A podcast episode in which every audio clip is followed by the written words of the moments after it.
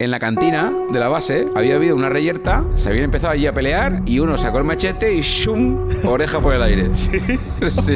Espectacular. Si nosotros queremos que vuelva al servicio militar, le estamos, con perdón de la expresión, cagando. La palabra servicio implica voluntariedad, implica por cojones. No. Sí que hay situaciones de darte un listado de posibles coches bomba cuando salías a la calle. Eh, la tensión estaba constante, salías a la calle con tensión. No hay que cambiar lo que estamos enseñando, hay que cambiar cómo hacerlo. Lo primero que uno se le ocurre cuando va a emprender algo es decir, ¿y si sale mal? No, no, no, si sale mal no.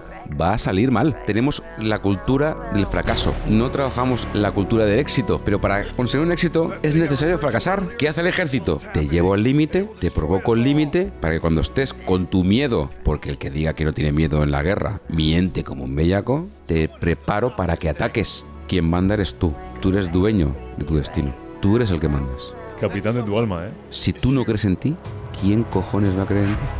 Damas, caballeros, compañeros, soldados. Episodio número 41. Yo soy Daniel Cañete. Bienvenidos una vez más a bmarket.es.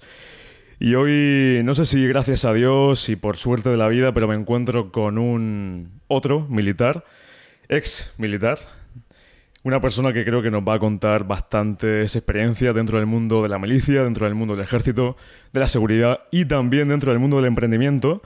Antes que nada decir y destacar, José, si me lo permite, que los compañeros de Ser Militar, una web de ropa militar y, y material militar, nos han dado un 5% de descuento para toda la gente que, bueno, no es mucho, pero algo es algo siempre, se agradece. Darle las gracias a los compañeros de Ser Militar y a todo el que le interese adquirir cualquier producto. Tenéis la web, el link directo aquí abajo. Y empezamos con la conversación. José, muy buenas tardes. Buenas tardes, Dani. ¿Qué tal? ¿Cómo estás? Bien, muy bien, aquí estoy. ¿El viaje bien? Bien, el viaje muy bien. Tranquilo, rápido, bien, muy bien. Oye, ¿quién, ¿quién eres? Preséntate aquí a la audiencia. ¿Quién soy? Bueno, es un poco complicado. Yo siempre complicado porque he hecho muchas cosas en mi vida. Ahora supongo que iremos hablando un poco de todo, ¿no? Pero un pelín más el micro, por Más, sí. Ah, ahí, mejor. Vale. Bueno, yo lo primero que me defino es, es como scout. Soy scout, ¿vale? Es una cosa que marca en mi vida. Soy scout desde que tengo 11 años y y marca un poco todo, todo mi forma de ver las cosas y mi forma de hacer y, mi, vida profesional, desde luego. Así, mm, de forma rápida, un scout. Bueno, un scout, bueno, esto... ¿A qué se dedica? Los scouts es una... Bueno, dicen que... Dicen, es la, primera ONG más grande del mundo. ¿La primera ONG más grande del mundo? Sí, la primera ONG y la más grande del mundo. Hostia. Eh, hay unos 58 millones de scouts en activo 58 millones. De scouts en activo en todo el mundo están implantados en 165 países, los scouts. Eso antes eran los Boy Scouts, los, los chiquillos que vemos por la calle con antes con pantalón corto y el pañuelo y un uniforme. el escultismo empieza en 1907 y bueno, lo inicia un señor, Baden-Powell, que, que, era militar, era un, un, héroe de guerra de, de, Inglaterra, inglés, ¿no? Y por eso los Scouts tienen una estructura militar y tiene un planteamiento muy militar porque él copia esa estructura con, con técnicas de, en el medio natural, en la naturaleza, y bueno, pues, él, pues en, los Scouts está en la patrulla, que equivale a un pelotón. Vale. Está las secciones, que equivale a, una sección, una compañía en el ejército. Entonces, un poco simula un poco eso, ¿no? Coge a, 20 niños de la época en, Londres, se los lleva a una isla, la isla de Brownsea, y hace un primer campamento. ¿Vale? Porque antes él, cuando viene de las guerras, empieza a hacer eh, una especie de cómic, ¿vale? Que le llama Fogatas, y al final eso se convierte, se hace muy famoso, en, se compran los críos con los chiquillos, empiezan a enseñar cómo se hace fuego, eh, cómo hacer nudos, cómo usar la cartografía, la orientación, entonces se hace muy famoso en, Londres y al final se convierte en un libro que es el escultismo para muchachos, que es como si fuera, entre comillas, nuestra Biblia, ¿no? nuestra, nuestra, nuestra guía, ¿no? Y empieza a expandirse, expandirse por todo el mundo y, ya digo, 165 países en la actualidad y, y 58 millones de scouts en activo no se sabe la cantidad de gente que ha sido eh, que ha sido scout, eh, que ha pasado por los scouts, desde presidentes de, de, gobiernos hasta gente famosa de, de, cualquiera de los sectores, ¿no? Y eso es lo que marca mi vida profesional. Cuando yo entro en los scouts, eh, empiezo a descubrir ese mundo, pues eso, de la supervivencia, de los nudos, la cartografía, y empiezo un poco a definir mi, mi, mi ganas de, ser militar, ¿no? ¿Tú por qué ves ahí que hay algo que te llama? ¿Te gusta en especial algo o sientes que ese es tu, es tu propósito final de vida? O... ¿Lo, de los, ¿Lo del ejército te refieres? No, lo de, los scouts. Sí, lo de los scouts. Porque los scouts está basado en, valores. ¿Vale? O sea, realmente eh, la, final, la, finalidad del escultismo es hacer buenos ciudadanos. Fíjate qué simple, ¿no? Hmm. ¿Vale? Esa es la finalidad del escultismo. Eh, todo empieza porque, porque los scouts eh, buscan eh, hacer buenos ciudadanos. Entonces, imagínate todo lo que se trabaja ahí, ¿no? Se trabajan los valores, el respeto, la educación, el, el respeto hacia los mayores, se trabaja toda esa parte emocional que conlleva los valores. Pero además le integran toda la parte técnica donde está la cartografía, la orientación, eh, la cabullería, la supervivencia, mm. eh, la cocina, el socorrismo, o sea, un montón de técnicas para que seas lo más autosuficiente posible. Y además de todo esto, lo integramos en una estructura con disciplina.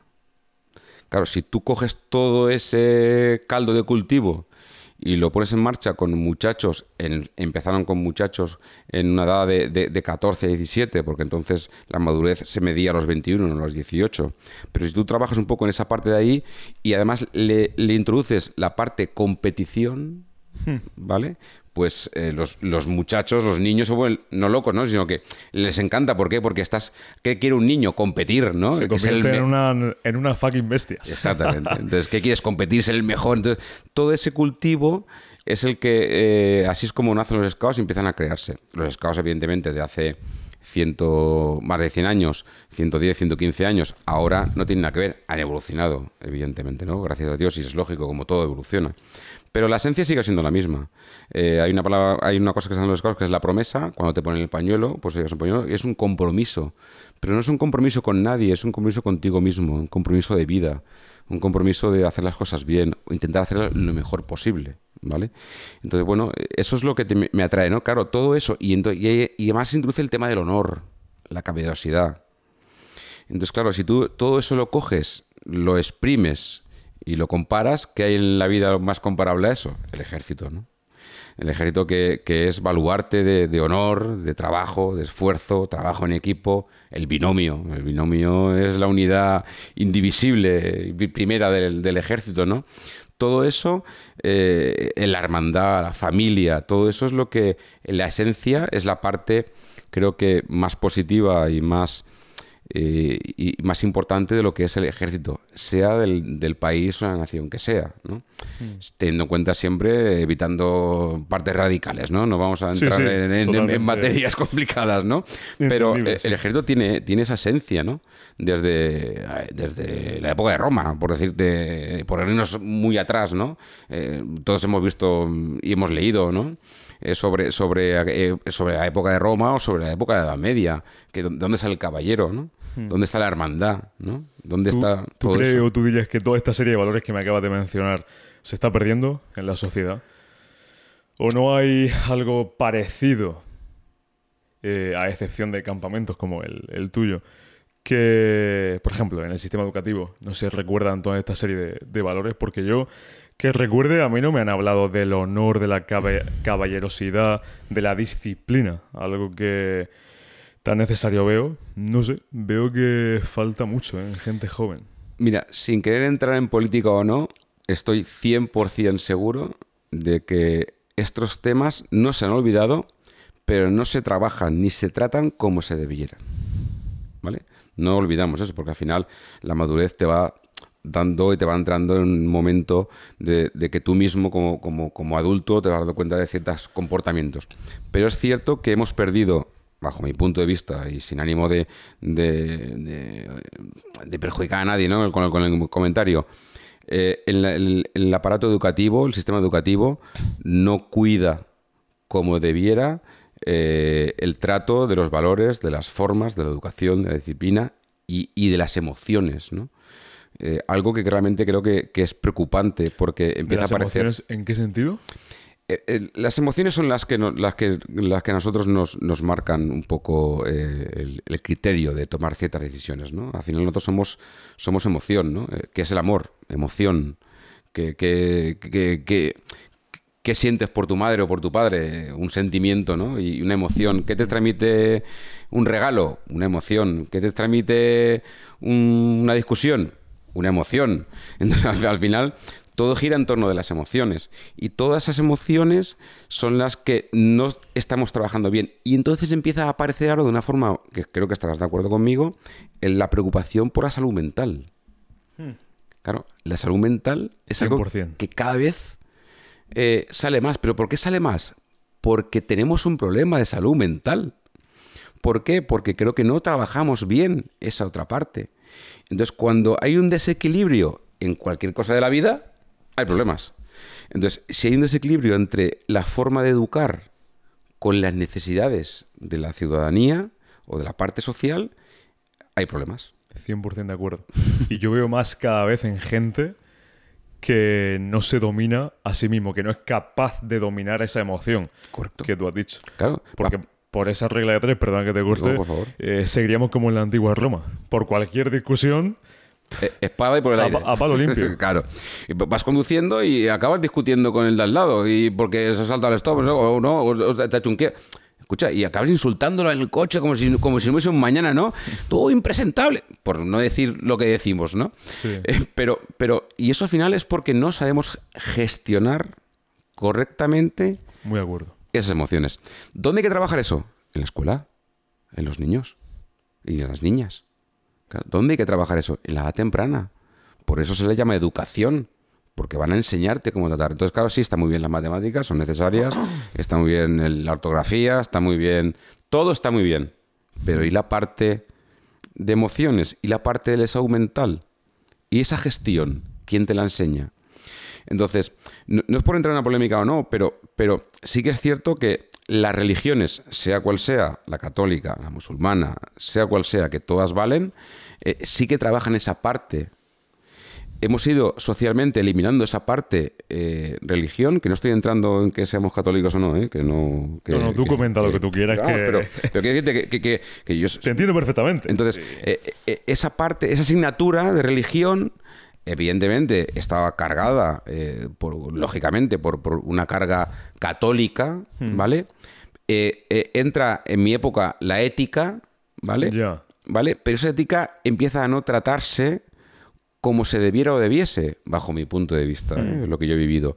Entonces empezamos a perder ciertos valores y cierta educación en ciertos valores. Que no digo que, que no esté bien lo que se haga, sino que hemos perdido, hemos desequilibrado esa, esa, esa, balanza. Y eso en un año no se nota, en dos tampoco, pero en la generación, en generación tras generación, han pasado 20, 30, 40 años desde que eso se va diluyendo y ahora es que hay problemas de valores. No, no, no, es que el problema no está ahora. El problema estaba hace 40 años que empezó a diluirse ese tratamiento. Entonces, ahora es cuando nos damos cuenta de que tenemos problemas de salud mental, los hemos tenido siempre. Eso te iba a decir. Claro, es que... hace 500 años entiendo que una persona también tendría sus problemas de salud mental. La depresión no es nueva. O sea, hola. ¿Y los que iban a luchar a la guerra? Claro. Entonces, ¿estamos, locos o qué nos pasa? Cuidado, todo en su justa medida, ¿no? Entonces, lo que pasa es que ahora eh, hay mucha más comunicación, hay mucha más difusión de todos los temas y parece que es que ahora tenemos un problema de salud mental. No. Y que no hay tantos problemas quizá que hace 100 años. Claro. Problemas me refiero problemas de primera, de primera necesidad. Como hablaba, no sé si era eh, la pirámide de Maslow. Claro, como hace 200 años, de hecho lo hablaba aquí con Iván, Iván me decía, oye, hace 100 años alguien tenía que irse a, a por la comida al campo. A día de hoy, por las nuevas tecnologías, que bienvenidas sean, oye, te metes a Amazon, al corte inglés, ¡pum! Lo compras. No hay ese, ese afán de, supervivencia, ¿no? De, Pero que, ya, no Amazon, que sí, que por supuesto, que abro la nevera, no veo que me apetezca nada que compré hace dos días y llamo a un globo. O, un, o, o, llamo una empresa logística que me trae en esto. Y a lo mejor está gastando algo que no tendrías por qué gastártelo. ¿Vale? Entonces, esa inmediatez en todo eh, nos, también se traslada a la parte educativa, también se traslada a la parte de interior de la persona, también se traslada a, una necesidad de una emoción inmediata, que nos dan los móviles, nos dan las, pantallas y nos, da todo, ¿no? que todo está bien. Sí, sí, todo está muy bien. Lo que pasa es que todo está bien si está equilibrado. Cuando hay un desequilibrio es cuando empieza a estar mal. Entonces, claro, cuando hay mucha gente que empieza a perder ese equilibrio, mm, se nota. Y, dime, dime. No, no, entonces, eh, ese es el problema para mí. ¿eh? Entonces, Sí, sí, sí. eh, a la pregunta, en esencia, ¿hemos perdido valores? No, no, no los hemos perdido. No los gestionamos ni los educamos. Vale. Ese es mi punto de vista. ¿Los hemos perdido? No los hemos perdido. Porque cuando hay algo puntual, diferencial, externamente, cuando tú te, te enfadas con alguien directamente y le pides perdón, ahí puntualmente no pasa nada. Pero cuando esa emoción la trasladas a una masa, ahí es donde vienen los problemas. O bueno, más te refieres a la sociedad. Claro. claro. A un global, ¿no? Cuando, cuando hay un problema, eh, al final, eh, pues, todos hemos visto en televisión y en, en redes, entonces cuando hay una manifestación, hay un pequeño grupo de radicales que vienen a romper y a estropear esa manifestación y acabar, al final la noticia es que la manifestación ha habido disturbios. No, es que vinieron cinco a reventarla. claro. Entonces, esos cinco le empiezan a, a la bronca, al final la policía, no sabéis si son cinco o 200 y empieza palos con todo el mundo. Eso pasa con todo, ¿eh? De 200 hay 2.000 repartiendo palos. ¿Hola? Eran cinco. Eh, como ejemplo, ¿no? Y eso, trasladado a lo demás, pasa igual. Entonces, eh, al final, el problema no es que se hayan perdido los valores. Es, para mí es que no se gestionan ni se educan como antes o como debiéramos. ¿Y qué, qué formas, ya entrando en este tema, verías tú de educar a la sociedad en esa serie de valores? Pero de forma contundente, ¿no? Porque yo también di ética, no sé si, si la misma ética, pero de ética poco. Porque al final algo ve a la gente que hace lo que les sale de las narices. Y em, yo lo digo siempre aquí. A mí me, me ha faltado en el colegio entrenamiento físico duro, porque de ahí para mí nace todo el control emocional. Desde la parte física y luego entender tu mente y que cada persona es diferente. No todos somos iguales en el sentido de cómo pensamos, cómo actuamos. No sé tú lo que... Yo cómo lo estoy, ves. estoy 100% de acuerdo contigo. Además, te, te voy a hacer una, una reflexión que creo que es muy interesante. O sea, en, en mi época eh, ibas al colegio y tenías extraescolares. ¿De qué año estamos hablando? Ahí dado, ¿eh? Bueno, yo tengo 52 años, soy del 71, Sí. ¿vale? Te lo digo buena, ¿eh? Sí, sí, por supuesto, yo estoy encantado, ¿eh? No tengo, estoy encantado en cumplir años. Entonces, eh, te hablo del 80, 82, 83, Vale. 84, 85, la época del naranjito, ¿vale? De- del, del Mundial del Naranjito. Sí. ¿vale? Bueno, entonces, mm, yo fui al colegio, fui a Escorapios, ¿vale? A un, a un colegio concertado, pero, pero, pero católico. Y, y, bueno, pues tú ibas al, al colegio y tenías un extraescolar, o te apuntabas o no, Vale. ¿vale? Eh, ¿Qué pasa? Que, bueno, pues hacía baloncesto o, o cualquier otra cosa. Eh, y el colegio tenía una serie de extraescolares que los colegios lo tienen, ¿vale? Vale, lo siguen teniendo. Pero es que ahora tenemos a, los a nuestros hijos o los niños de ahora, yo veo, lo veo por los que vienen al campamento o en los scouts, veo que el niño va a judo, a fútbol, a inglés y a repaso. ¿Hola? O sea, que no es una máquina. que tu hijo no es una máquina. Entonces, y lo hago porque es que también así eh, eh, lo lo tengo ocupado. ¿No? Que, que el hijo también tiene que descansar y relajarse y, y- y ver unos dibujos animados o, o- o cualquier otra cosa que tú quieras hacer, ¿no? O hacer un, un juego educativo, ¿vale? Pero al final hay una carga, estamos sobrecargando constantemente eh, de actividades a todo nuestro entorno y por supuesto nuestros hijos. Entonces, ¿qué te quiero decir? Que, porque me has dicho, ¿cómo puedo solucionarlo? ¿Dónde está? Bueno, está primero en, en definir qué prioridades quiero darle a mis hijos. Y hoy por hoy, una prioridad necesaria es la formación en valores. Es necesaria, porque eso es lo que va a cultivar la forma de ver, pensar y actuar de tu hijo cuando sea adulto. Entonces, si no trabajo esa parte eh, y, y- y al final lo, lo llevo a cinco o tres o cuatro actividades, además a competición y tiene que ser mejor, y vamos, a- escucha, no quieras, hay una cosa que, que- que mi amigo eh, Pedro García Guado dice, eh, no, no hagamos, o sea, no hagas que tus hijos hagan lo que tú has querido ser. O sea, o, o tú quisieras que fueran. Tus hijos tienen que ser lo que tienen que ser, lo que ellos quieran, como ellos quieran. Siempre con respeto, con educación, con, eh, con todo lo que tú quieras. Pero entendamos que muchas veces estamos forzando esa educación. Y en, esa, en esa línea de, de una de las cosas que sé que te va a gustar porque, porque te sigo, te veo y te escucho, eh, algo que, que ha hecho perder mucho eh, eh, en, nuestra, en, en nuestra sociedad ha sido el servicio militar. O sea, el servicio militar yo lo viví, que supongo que entraremos en el tema este de una forma muy, muy, muy concreta, con una evolución ¿En concreta. qué año desaparece? Si te acuerdas. O... Bueno, el, el último día no recuerdo, pero. El obligatorio me pero, refiero. pero, pero mira, eh, yo entro en el ejército en el 90. En el 90. En el 90, yo soy. Entonces eras. eh, tú entrabas, eh, eras del del primero, del segundo, del tercero, del cuarto, del quinto, del sexto en 90. Eso eh, implicaba los meses. Entrabas en. eh, cada dos meses había un, un- un reemplazo, ¿vale? Yo fui del quinto en el 90, en septiembre. Vale. ¿Vale? Bien. Yo entré en septiembre con 19 años recién cumplidos. 19 años, ¿eh? Yo entré con 19 años. Yo pues, en- en- empezamos a partir del 18, pero como yo entré en septiembre y cumplo los años en septiembre, Sí. pues ya entré con 19, Vale. ¿vale? Porque me fui a final de septiembre. Bien. Entré con el quinto del 90. En el 91, yo creo que terminó o en el 93 o en el 94 el servicio militar, o en el 92. El 92 seguro que no, porque aunque había algo, el 93 o 94, por ahí tiene que estar. Yo, ya perdí la noción. sí, sí. O quizá 95, no recuerdo la- la- el año concreto. No mucho más, ¿eh? No mucho más. Entonces, eh, había una, hay una fase típica de, que se decía en España, que supongo que se diría en todos los países que había servicio militar, ¿no? Que, que, que ibas a la militación hombre, ¿no? Vale, Eso decían. claro. No es que te hiciera hombre, sino que salías o terminabas, eh, terminabas con, un- con una experiencia de vida que te hacía madurar.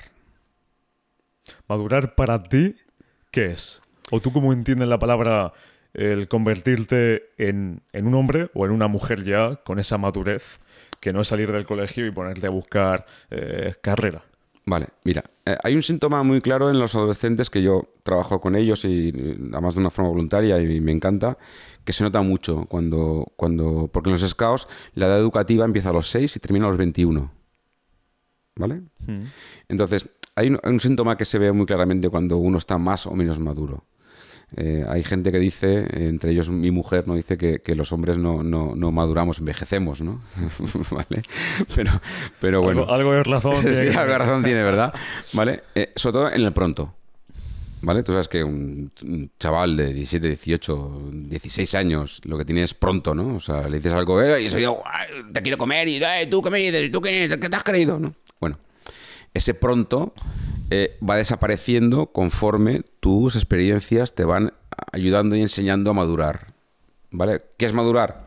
Pues quizá empezar a controlar tu temperamento, empezar a controlar tus emociones, empezar a saber cómo funciona eso, cómo funciona tu cuerpo, dónde están tus límites, tanto físicos como mentales. Entonces, tú empiezas ya a darte cuenta de, eh, de ciertas cosas, empiezas a sentir un, tienes un sentimiento de responsabilidad. Vale. ¿Vale? Entonces, cuando tú ese sentimiento de responsabilidad y ese sentimiento de, de- de- de gestión de tu temperamento, empiezas tú a ser dueño de esa gestión, es cuando podemos, o yo considero que podemos decir que estamos más maduros. Más maduros con respecto a una época de adolescente que todos pasamos por ahí de una forma mm, natural, ¿no? Sí. Entonces, ¿qué es madurar? Bueno, pues cada uno madura de una forma o de otra, ¿no? ¿Vale? Porque, bueno, pues tenemos eh, tanto hombres como mujeres que a veces dices, no has madurado y tiene 30 años. ¿Por qué no ha madurado? Porque ha, ha hecho una reacción que no va acorde Ya. a el, el tiempo, ¿vale? O la edad que se supone. cada persona también, claro, es un mundo, pero es que hay mucha gente que no se cuestiona, como tú has dicho, que no se mira para adentro. Que no se mira para adentro y, y tú dices, bueno, tú dices, tú dices que eso el servicio militar lo, lo daba, o al menos a ti te lo dio, ¿no? Bueno, bueno, a mí me dio muchas cosas más porque al final yo tenía, sí, claro, claro. yo tenía claro lo que quería, ¿no? Que yo quería ser militar. Me refiero que en ese sentido a ti te permitió conocerte y te permitió Claro. saber, hostia, yo eh, entré siendo esta persona y salgo siendo esta otra persona. O sea, sí, entré con una forma de pensar ¿Vale? ¿vale? Porque al final como persona entras igual, ¿vale? Entré con una forma de pensar, entré con una experiencia de vida joven y salgo con una experiencia de vida más madura. ¿Por qué? Porque he aprendido disciplina, ¿vale? O me ha enseñado disciplina. He aprendido a respetar al de arriba y al de abajo. ¿Vale? Porque una de las cosas para mí para más difícil, más difícil del ejército no es aprender a mandar, es aprender a obedecer. Hmm. Cuidado. Para mí es mucho más fácil aprender a obedecer que aprender a mandar. Mandar es muy fácil. Tú coge esto, llévalo allí. Ya está, ¿no? No pienses, ¿no? Entonces, coge este producto, llévalo allá, coge esta caja o haz aquello, o ponte a limpiar o ponte, ¿vale? Mandar eh, relativamente es fácil. Lo difícil es aprender a obedecer y a no cuestionar lo que te han mandado. Y si no estás de acuerdo, hazlo y luego protesta. Eso para mí es lo difícil. A mí el ejército, con 11 años que he estado, que estuve, me ha enseñado mucho más a obedecer que a mandar. Eso- También, también me enseña a mandar, evidentemente. Claro, evidentemente. ¿Tú dirías que eso falta en la sociedad en la que estamos? Sí, sí, Ese respeto a- Sí. al mayor, a la autoridad. sí, sí. Ese respeto a, a primero haz y luego protesta. No protestes para hacer lo que tú quieras. Haz. O sea, tenemos un problema, bajo mi punto de vista, ¿eh? Eh, seguro que habrá gente que no pensará como yo y esté totalmente en contra, pero tenemos un problema de, de, de la gestión inmediata de la acción. Vale. ¿Vale? Entonces, necesitamos aprender a que hay que valorar antes de actuar. ¿Vale? Y eso eh, en muchos ámbitos de la vida es. En, en- en- en, por ejemplo, en, en un tema de socorrismo sanitario, que lo- o una policía, ¿qué es lo que hace? Primero evalúo, ¿no? Luego limito y luego actúo. ¿no? O bajo del accidente del coche, me pongo a correr como un loco en la autovía a ver qué pasa y viene otro coche y me recoge. ¿Cuántas, cuántas veces ha pasado eso? Así de veces. ¿no? Ya. ¿Eso cómo lo extrapolarías a la vida, vamos a decir, civil? A la mayoría de la gente, eso que me acabas de decir. Esa, esa capacidad de toma de decisión y no estar pensando, porque yo sí que veo algo mucho en, incluido yo en mí el primero, que siempre lo, lo he visto, esa parálisis por análisis. Muy bien. Que quieres emprender un proyecto pero nunca lo acabas haciendo. Bueno, yo la verdad que siempre he preferido, he preferido llevarme la hostia del aprendizaje de la experiencia y luego ver qué ha pasado. Pero mucha gente esa parálisis por análisis quiero hacer cualquier cosa, pero me paso un año entero pensando y luego ejecuto y si no funciona, Vale. lo dejo al mes siguiente. Vale, eso que me hablas, yo lo veo de otro punto de vista. Esos son los miedos. Los miedos. La inseguridad provoca miedo. Y el miedo te para, Buena esa, ¿eh? ¿vale? El miedo te provoca tres reacciones. O huir, o parar, o atacar. Hay más. Y si no, analízalo, lo que estoy diciendo. Tú tienes, tienes miedo, ¿vale? Y tienes dos opciones. Eh, tú ves un, eh, algo que, que, que, que pa- un accidente y hay gente que se queda parado Sí. y no sabe actuar, no sabe qué va a hacer. Eso es porque el miedo lo ha dejado en shock. Hay gente que tiene un accidente, ¿no? Y echa a correr y mientras el coche lo recoge. Porque el miedo lo ha hecho huir.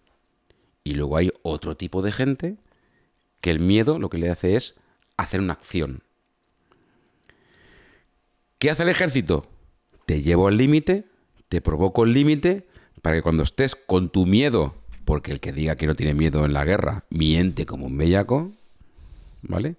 En ese mismo momento del miedo te preparo para que ataques o defiendas. Depende de tu posición, depende de lo que hagas, depende del arma, depende de la situación, depende de muchas cosas. Habría que muchas cosas analizar esto, ¿no? Sí, pero a grosso modo. Pero el- eh, eh, lo que se te lleva es al estrés, al máximo estrés posible dentro de tu unidad o de tu acción, tu trabajo dentro del ejército, te lleva al máximo estrés para que cuando tengas ese estrés lo reconozcas y no te haga huir ni te pare.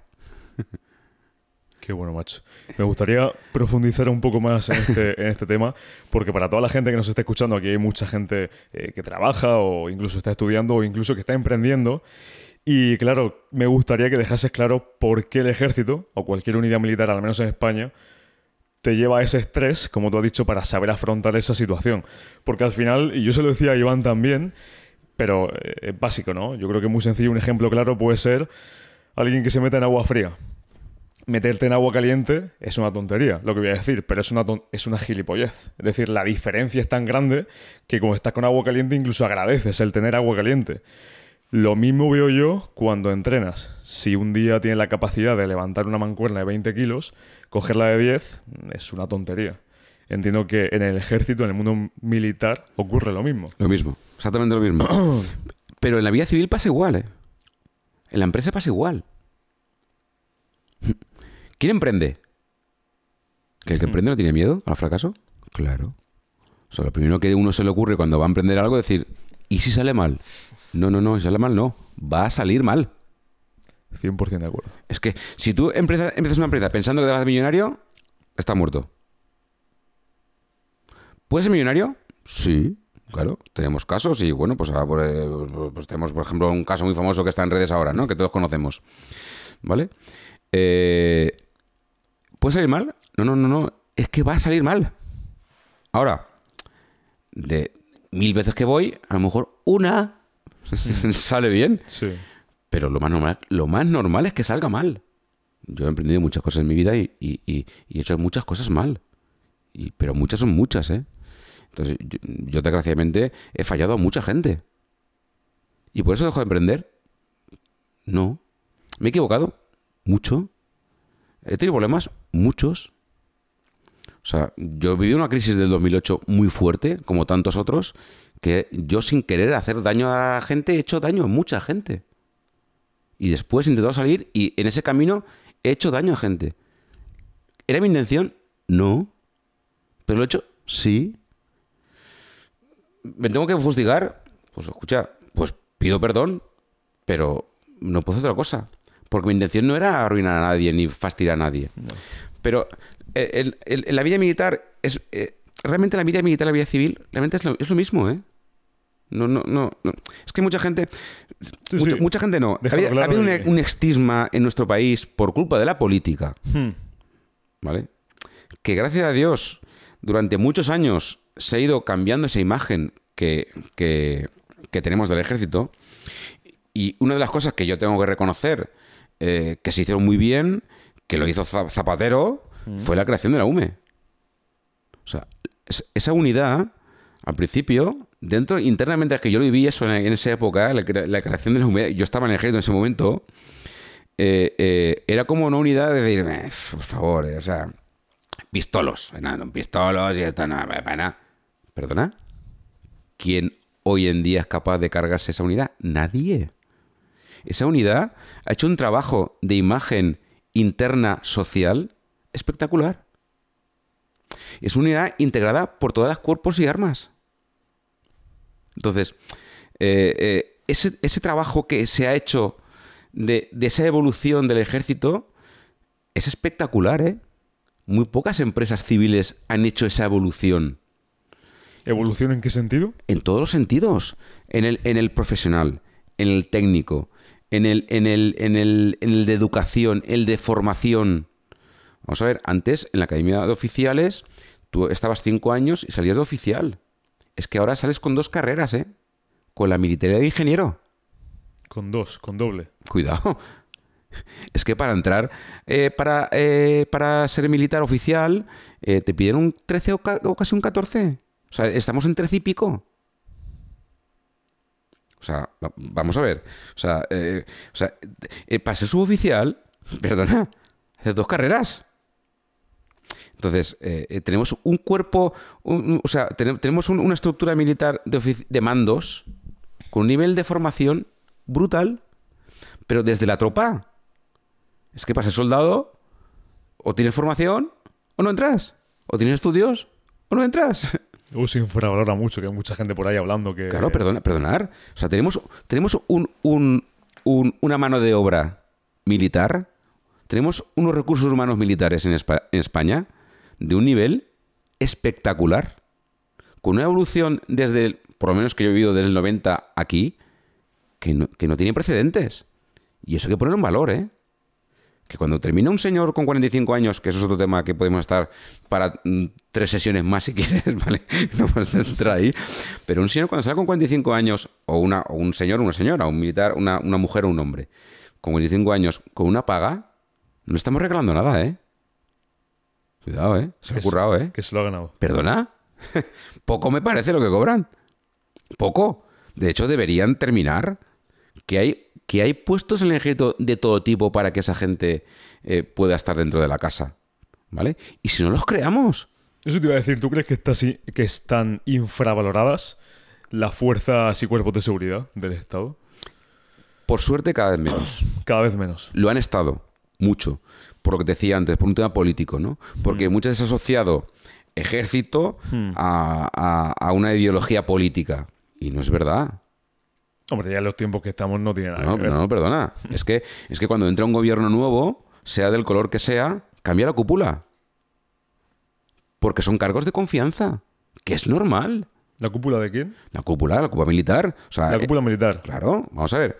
Cuando, cuando, entra, cuando entra un ministro o ministra nueva, ¿a quién pongo de GEMAT? Ya. Alguien que, por lo menos, me dé la confianza. Ya no entro en temas políticos, porque militar lo primero que tiene que ser es apolítico. Una cosa es lo que yo personalmente, como ideología personal, Mm. opine sobre una forma o sobre la política o sobre un color u otro. Como persona. Sí. m- me vinculo más o, o- o estoy más o estoy más más eh, más cercano a una forma de pensar o izquierda o derecha. No voy a entrar en vamos a entrar izquierda y derecha vale por, por- por no entrar en, en- en más, más profundamente. Y otra cosa es que como profesional debo ser político tengo que ser político es que es obligatorio que sea político es que está en las ordenanzas. Es que un militar no puede ir a una manifestación. No puede. no puede. Lo tiene prohibido Entiendo que eso es porque, independientemente de la ideología del país, el militar tiene que estar ahí. Porque tú defiendes una nación, Una nación. sea del color que sea, de la religión que sea y, del, y de la opinión so- política que sea. Qué bien vendría eso en la política, ¿eh? Pensar así. Debería, debería, debería. Pero es así, esa es la base del ejército. Tú, o sea, la primera misión que tiene el ejército es la unidad del territorio nacional. A ver si nos aclaramos. Por favor. Entonces, eh, yo no puedo pensar si estoy de derechas o de izquierdas. ¿Vale? Ya, te entiendo. Entonces, eh, eh, por, por lo tanto, es normal que cuando hay un cambio político social, un cambio político de, un- de una forma de izquierda o de derecha, ¿vale? Como hemos quedado antes, vamos a de- definirlo, pues evidentemente, el, después de su majestad el rey, está eh, eh, el presidente luego la ministra o ministro de defensa, y, y- y, lógicamente, pues se rodee de eh, un equipo de trabajo de la máxima confianza de la persona que manda. Es normal. ¿Dónde está el problema? ¿Pero que tú querías? ¿No? Hmm. ¿A quién pones? ¿A alguien que no te gusta? ¿No? ¿A alguien que te llevas bien? ¿A alguien que no conginas? No, es lógico. No ¿no? sabía yo eso, eso de que se cambia la, la cúpula militar cuando cambia el... No toda, Ya, entiendo. pero los, los cargos de, más, de máxima confianza. Hmm. Pues, pues es normal. Claro. De, de hecho, Sí, para que haya un, un entendimiento mutuo, ¿no? En cualquier tipo de situación. Sí, pu- más que entendimiento es un tema de confianza. Ten en Sí. cuenta que, que estamos hablando en un, un nivel muy, muy Sí, alto, alto, alto. don- donde, donde la documentación, las decisiones, donde eh, son, son, son restringidas, son confidenciales. Entonces tú tienes que tener mucha confianza. Hmm. Donde tú puedes hablar por teléfono o, en una reunión de un consejo de, de cualquier decisión y, y tienes que tener confianza con, con lo que estás haciendo, ¿no? con la gente que te está opinando. Sí. Y tienes que tener confianza con, el asesoramiento que te están dando. ¿no? Tienes que estar tranquilo o tranquila de que, de que el que te está dando su opinión, eh, por lo menos, es acorde a tu forma de ver las cosas o pensar. Es lógico. Es así. Y volviendo a la formación de, de- antes, porque hay una cosa que, se me olvidó decir que es muy importante. O sea, eh, uno de los, de los, mm, de los másters más considerados eh, en, en- en el mundo son el- los cursos de Estado Mayor de los ejércitos. Cursos de Estado Mayor. Claro. ¿En qué consiste? Vamos a ver. Eh, no sé ahora cómo funciona exactamente porque ya digo que estoy mucho tiempo fuera y no lo tengo muy claro, ¿no? Eh, pero eh, el curso de Estado Mayor se hace para los oficiales. Vale, antes, para ir por partes, un oficial exactamente. Vale, un, ¿Qué ofi- es? un oficial sale de academia de teniente, Vale. ¿vale? Sale de teniente y tiene a su mando una sección. ¿Vale? Está la sección, el pelotón, ¿vale? La escuadra. Vale. Escuadra, pelotón, sección. ¿Vale? Una sección solo está compuesta por, por tres o cuatro pelotones. Vale. ¿Vale? Una compañía suele estar compuesta por tres o cuatro secciones. Una compañía la manda un capitán, Mm. ¿vale? Un batallón, ¿vale? Le manda un teniente con él y está el comandante, que es, está integrado dentro de la estructura, Vale. ¿vale? Y así vamos creciendo, ¿vale? Vamos creciendo, batallones, regimientos, di- divisiones, Sí. va- vamos Como creciendo. Departamento de una empresa, ¿no? Claro, claro, al final, que, que, Sí, pues, sí. vámonos a la Ford, ¿no? O vámonos a una multinacional, ¿no? Ah. Y verás, ¿no? Eh, el jefe de departamento, el, recursos humanos, el director de no sé qué, consejero delegado, el presidente. Presidente, pues claro, pero, todo. pues, al final, si te das cuenta es lo mismo. Es que, es, lo- es que no puede ser de otra manera. Porque al final, tú lo que haces, necesitas una estructura piramidal para poder gestionar mucha gente o muchas cosas. Está. Vale. No, ni más. ¿Vale? Entonces, perdón. Entonces, claro, el oficial sale de teniente, teniente capitán, capitán comandante, comandante teniente coronel. Teniente coronel, coronel, muy bien, vale. No sé si es cuando en el ascenso de- capitán a comandante, o creo que es ahí, en, ese, en, ese- en Sin Paz, durante ese tiempo, no sé en qué forma, porque por, por desgracia no he podido ser oficial, ¿vale? Pero es- no sé en qué momento, eh, tú puedes solicitar en función de tu número, de tu escala, de tu... De tu de tu... ¿Rango? perdón, no, no, no, de... Jolín. De tu promoción, perdón, Ok, no sé la palabra, sí, sí. ¿vale? En tu promoción, tú has, has sacado una puntuación, si eres un, eres un tío que ha sacado muy buena nota, eh, tu nota en el campo es excelente, en el tiro excelente, y al final es el primeraco, ¿vale? Como se le llama el primeraco, ¿no? Primeraco, Sí. ¿no? El primero de la promoción. Bueno, pues en, eh, en función de, de- de ese escalafón que tú sacas eh, por tu trabajo y esfuerzo, que no te ha regalado nadie, ¿vale? Entonces, al final tú tienes una serie de... de- tú vas ascendiendo por, por ese número de escalafón. Vale. ¿Vale? Entonces, en ese ascenso, los primeros pueden elegir, y entonces si el primero no quiere ser el Estado Mayor, o el segundo no, quiere, pues, hasta que ¿vale? hay unas plazas anualmente, que es el curso, el curso de Estado Mayor. Ese curso creo que se hace, si no me equivoco, eh, los que son oficiales, espero que no se enfaden conmigo si lo digo mal, ¿vale? Eh, creo que lo haces de comandante. ¿Vale? Tú de capitán, estás de capitán, haciendo de comandante, y si has pedido hacer el curso mayor y has entrado y has, y has pasado el filtro, Sí. pues no sé qué hay exámenes, no, no sé ahora cómo se hace, has pasado el filtro, vas al curso de Estado Mayor. Solo los que han hecho el curso de Estado Mayor, ¿vale? Pueden o no llegar a ser generales. Vale. Que los generales se encargan de. Los generales son, va a subir en la estructura, ¿vale? Entonces, ¿quién manda, quién manda un regimiento? Eh, un, un coronel. ¿Quién manda una división? ¿Quién manda? Al final hay un momento que, Vale.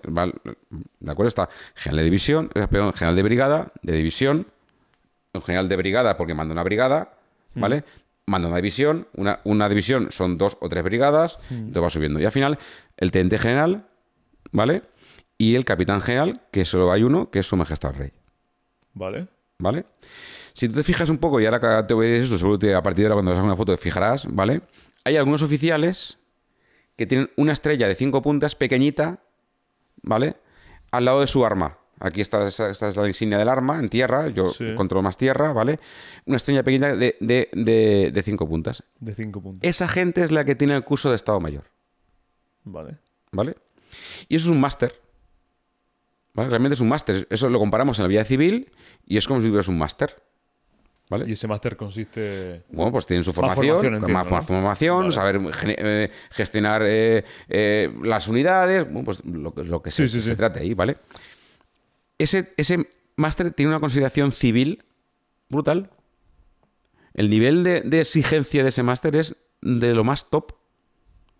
Entonces, ¿qué te quiero decir con esto? Que nuestra, nuestro ejército tiene una formación y una calidad de formación exce- excelente. Entonces, no le damos el valor civilmente Hmm. a lo que realmente tenemos. Tenemos cuidado y pagamos de nuestros impuestos. Es que todos estamos pagando para tener la máxima calidad posible. Pero también pagamos para tener los mejores médicos. ¿no? También pagamos para tener los mejores bomberos. Sí. Para tener mejor policía. Y el ejército es necesario. Pero ¿es necesario para atacar a nadie? No, no, no para atacar, no. Es necesario para proteger. Es necesario para protegerte a ti. Porque cuando mm, vienen malas dadas, Esto no lo entiende mucha gente, ¿eh? ya, pero cuando vienen malas dadas, ¿a quién nos gusta ver aparecer? A gente, ¿no?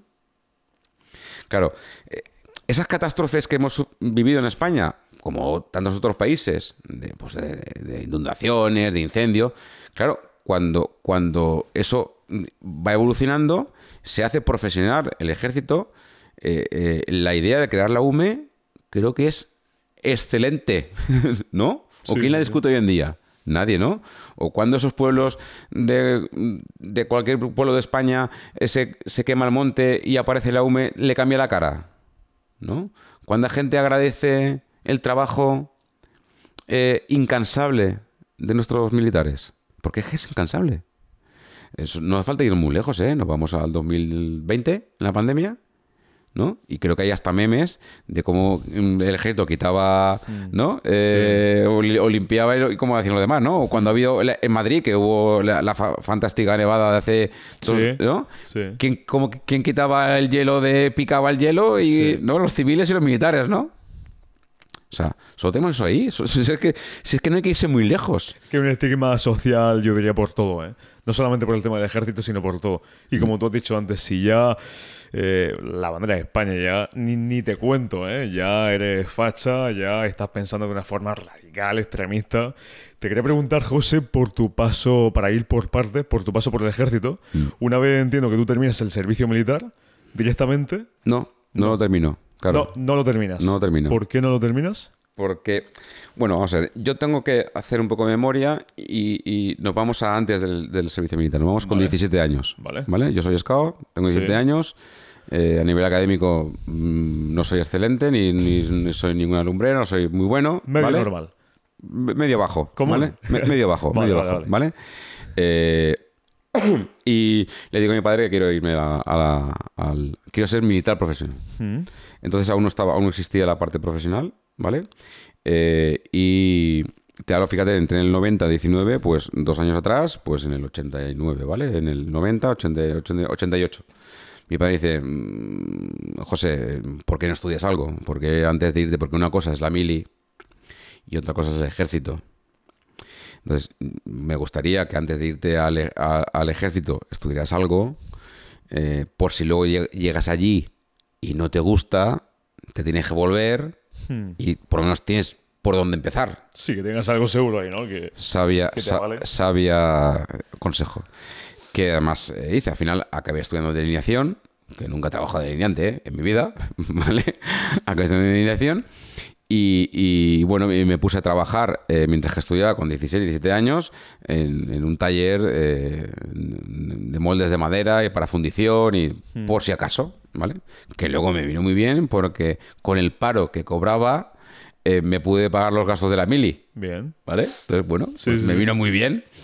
Y a mi padre la jugada le salió perfecta, ¿vale? Porque no le pidió un duro a mi padre para nada, ¿vale? Entonces, bueno, estando allí, llego a la mili en, el, en septiembre.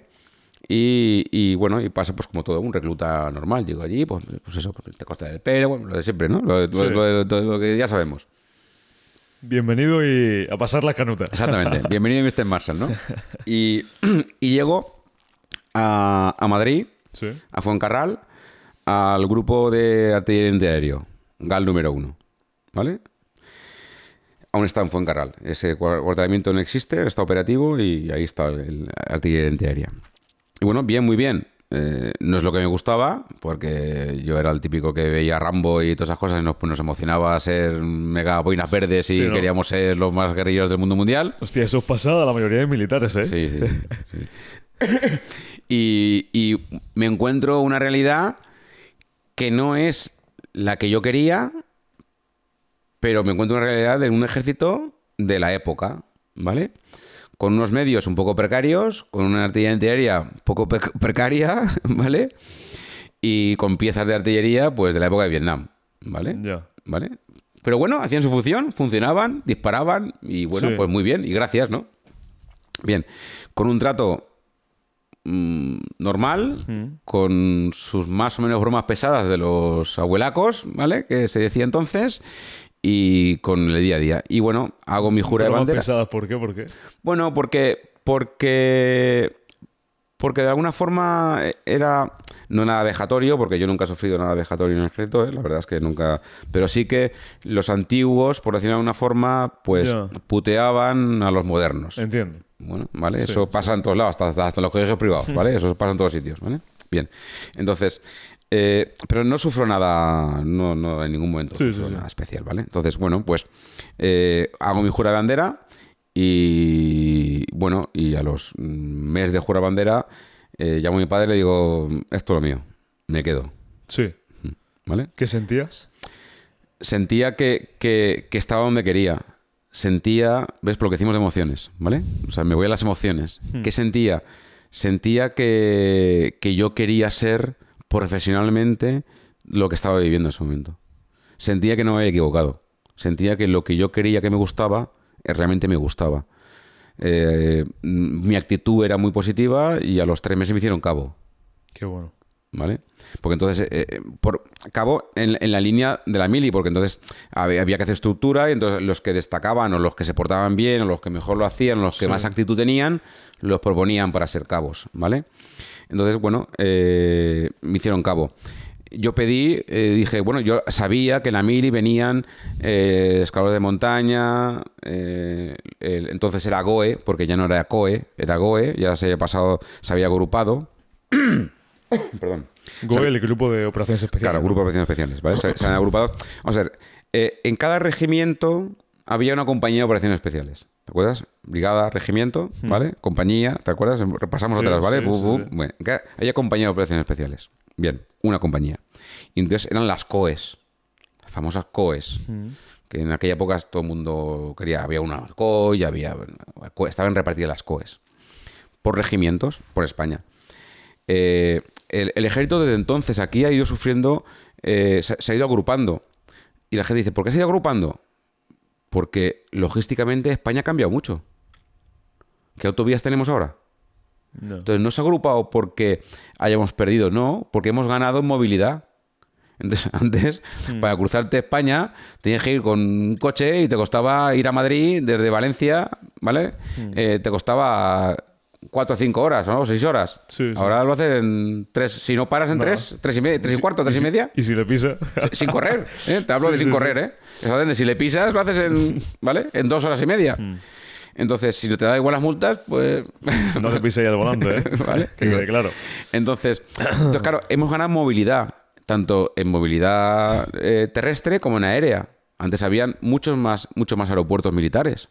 Ahora con tres es suficiente. No. ¿Por qué? Porque despega un avión y en esto ha cruzado el territorio, ¿no? Entonces, todo esto cambia. Entonces, se van agrupando. Claro, las COEs pasan a ser grupos de operaciones especiales, donde un grupo está compuesto por tres compañías y una plana.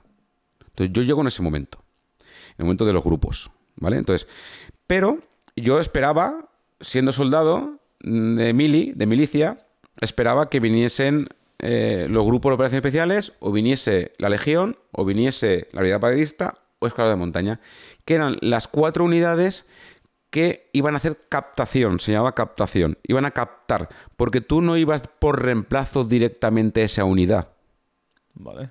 ¿vale? A ti te captaban para esa unidad. Entiendo por tus cualidades, habilidades. o- No, no, entonces no era así. Ahora sí, entonces no. Entonces era el que quiera que venga, Vale. ¿vale? Y ya te vamos a... Que no era tan exclusivo, por decirlo. No, de no, no, no era nada exclusivo. Lo que pasa es, ¿quién iba a esas unidades? Pues la gente que le gustaba o que físicamente creía que podía aguantar. Eso te iba a decir, porque el entrenamiento entiendo que por aquella época mm, seguía siendo igual o Sí. más duro que. El entrenamiento de los, operaciones es entrenamiento de operaciones especiales. Sí que es cierto que la formación no era la misma y ahora te explicaré. Sí, ¿vale? sí, ahora- Pero, pero, pero sí que eh, el, el- el esfuerzo físico siempre ha sido el mismo.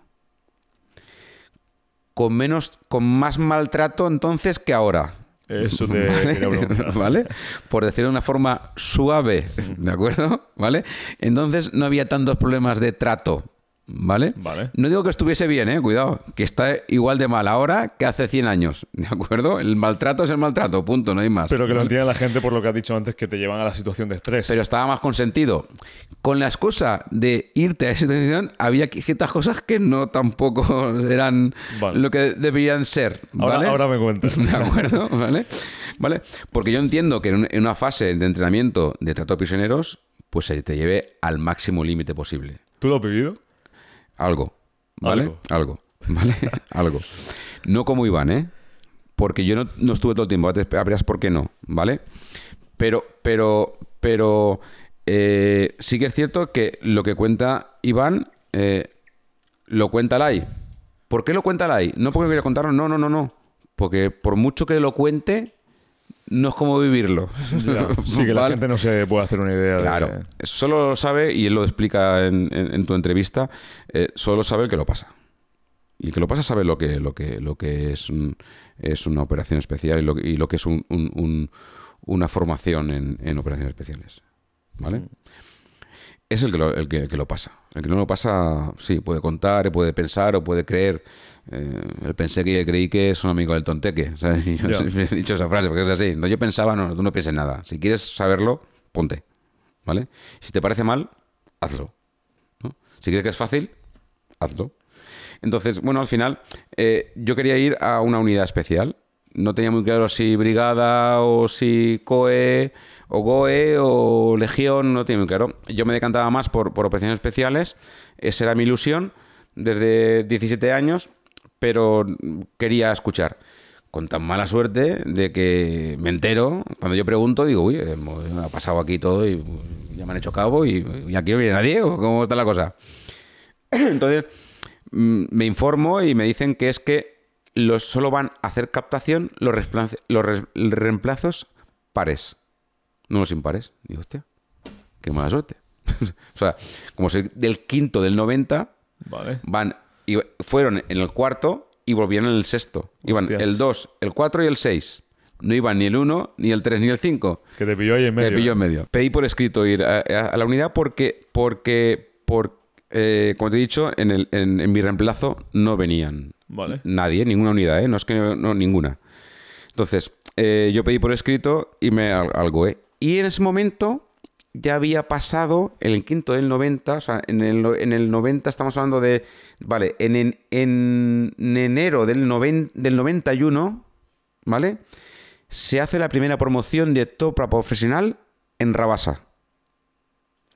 Empieza a convivir la fase de integración profesional con el servicio militar. Es decir, que se mezcla. ¿Vale? Claro, no podemos vaciar de repente, de no puedes decir de repente, ya no viene más, más servicio militar y no se pueden quedar sin soldados. Entonces, hay un proceso de, de convivencia durante unos años entre los soldados de reemplazo y los profesionales. Hablo de tropa, ¿eh? Los Suboficiales y oficiales van como siempre a su ritmo. Promoción, promoción, promoción y ya está, ¿vale? Eso no, no cambia. Sí que ha cambiado internamente eh, las plazas y cambiado internamente la exigencia para entrar por nota en función de, tu bachiller, ¿vale? Pero, pero no ha cambiado, no, no, no ha dejado de, funcionar el tema de las academias. No ha habido un proceso de cambio. Ha habido un proceso de cambio evolutivo en la formación, en la forma de formar, pero no en la, en la entrada, ¿vale? sí que hay un cambio en la tropa donde eh, es necesaria una convivencia entre la parte obligatoria y la parte profesional para poder poco a poco que la obligatoria, o sea, perdón, que la profesional coja más peso hasta que la, eh, la- la obligatoria no sea necesaria. Vale. ¿Vale? Y eso es lo que se convive y eso es lo que yo, yo vivo en primera persona porque me entero de que, de que empieza a ver la parte profesional. Porque entonces, antes de eso, existían los voluntarios especiales que se podían quedar con la famosa frase que habrás escuchado de chusquero. Mm, No me suena. Bueno, pues que eres muy joven. ¿Vale? Entonces, se llamaba chusquero aquel cabo primero que firmaba eh, por años un reenganche y se reenganchaban. Firmar por años, ¿en- ¿a qué te refieres? Un contrato, era un contrato Ah. anual, no, no era anual, creo que era de tres, de tres años en tres años y era renovable, ¿vale? Sí. Entonces era el chusquero. Como que siempre estaba ahí, ¿no? Sí, bueno, eh, hacía un contrato, tenía un salario muy precario, ¿vale?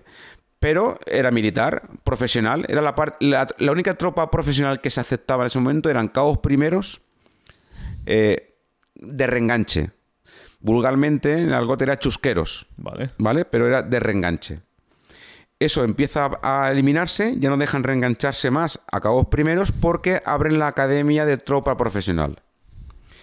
Y yo, al mismo tiempo que solicito entrar en el GOE por escrito, solicito entrar por escrito en la academia, porque yo tenía claro quedarme En la academia de. de tropa profesional en Rabasa. Vale. La primera academia de tropa profesional que se hace, ahora está el CEFOT, en Cáceres, no sé qué, Sí. eso ha evolucionado mucho, ¿vale?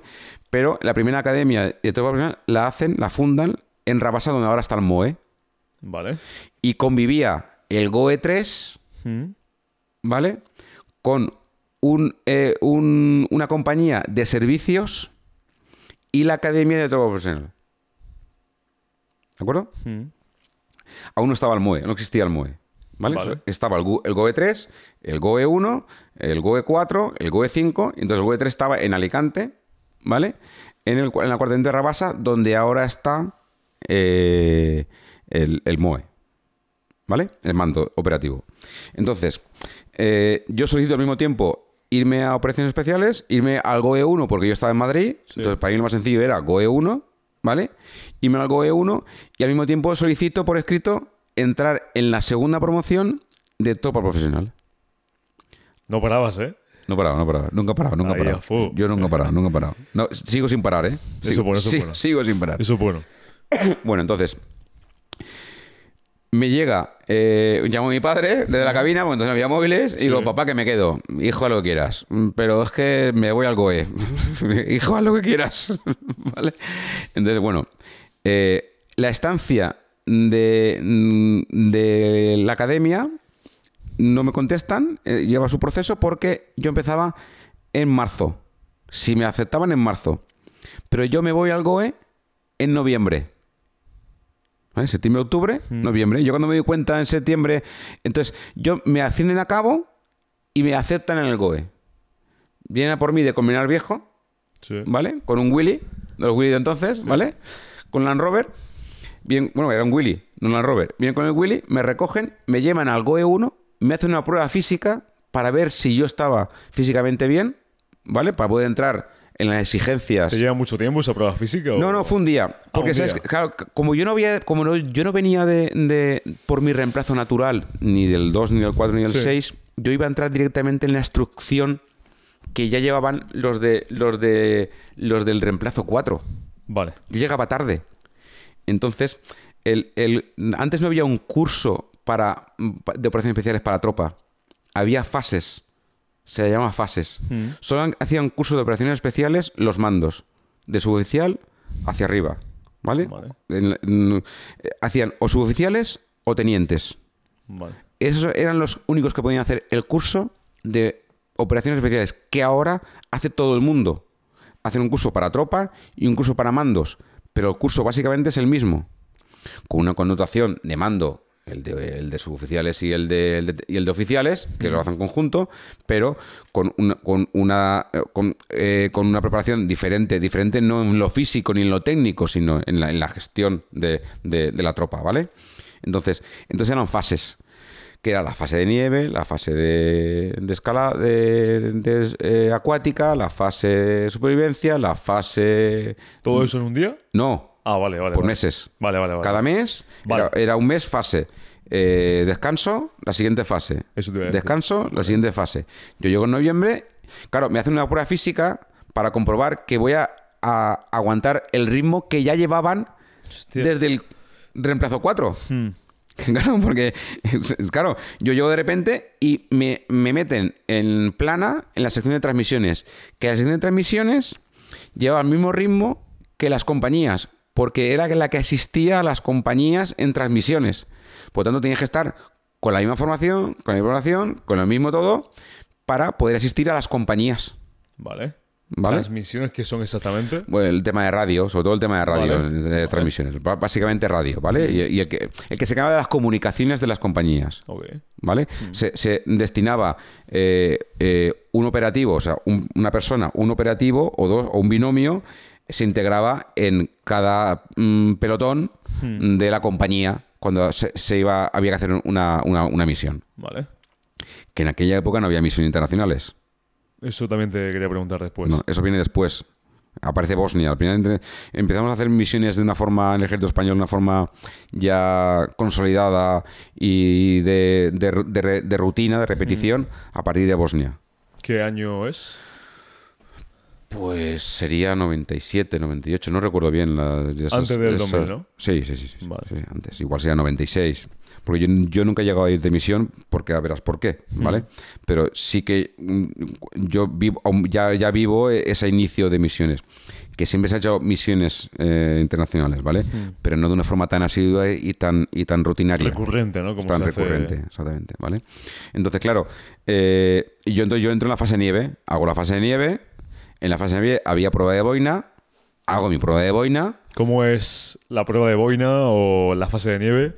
¿Hay algo duro o extremadamente anecdótico que puedas contar? duro, duro hay todo, ¿eh? Duro es todo, ¿no? es que me lo cuentas así como hago tal, hago tal, pim, boina verde. Mm, no, du- duro es todo. Que eso te iba a decir, entiendo que el entrenamiento que se lleva. Bueno, pues, llevaba pues, era- pues, bueno, pues hicimos un iglú y dormí en iglú, dormí en fosa, eh, hacía 18 grados bajo cero y aprendes a esquiar y a foquear, ¿vale? Y a raquetear, ¿vale? Básicamente, evidentemente, pues con disparos eh, mientras esquías, bueno, con una serie de, pues bueno, pues te, te- te- te enseñan lo que te enseñan, ¿vale? ¿Tú lo vives como muy. muy duro o no? ¿O se te hace llevadero? Mira, No sé si me explico. No, o sea, te Sí, perfectamente. o sea, eh, mira, y dijo una cosa el otro día Iván, que yo he escuchado todo, todo el, todo el- porque como, bueno. como Iván lo, lo respeto mucho, eh, eh, y dijo una cosa que, que- que es cierta, ¿no? Y, y- porque además no lo dijo la- tal cual, me lo dijo a mí, que hay una frase que a mí me recordó, que me recordó, ¿vale? En, en la- en la- el, fi- el- el último día de la fase de nieve era bajar de la Bola del Mundo, que es una, una cota que hay en, en Madrid, andando hasta, hasta la base, al comer al viejo, ¿vale? Toda la noche andando, ¿vale? Eh, como además yo era cabo de transmisiones, la MPRC, que era una, una radio de la época de Vietnam, de hierro. ¿vale? Yo, yo llevaba el peso que llevaba todo el mundo en su mochila, más la MPRC. ¿Tanto pesaba eso? Pues un animal. Sí, no, ¿no? no recuerdo los kilos, pero aquello era, era- aquello era mortal. O sea, si ya de normal, no sé los kilos que. No recuerdo los kilos que llevábamos en- como, como, como equipo, igual algo de 30 40 kilos de normal. Yo además llevaba 30 40 más los 10 o 7, 8, 10 kilos de la. Con perdón, de la, la radio de los cojones. ¿vale? Sí, sí, sí, tal cual. ¿Vale? Y, y, hombre, yo recuerdo que perdí el equilibrio y me caí, caí así, lateralmente, caí en la nieve, ¡pum! ¿Vale? Y eh, agotado. Pero que perdiste el equilibrio por Sí, la- pero perdí el- agotado, perdí Por el equilibrio. agotamiento. Claro, el perdí el equilibrio Hostias. y ¡pum! me caí, ¿vale?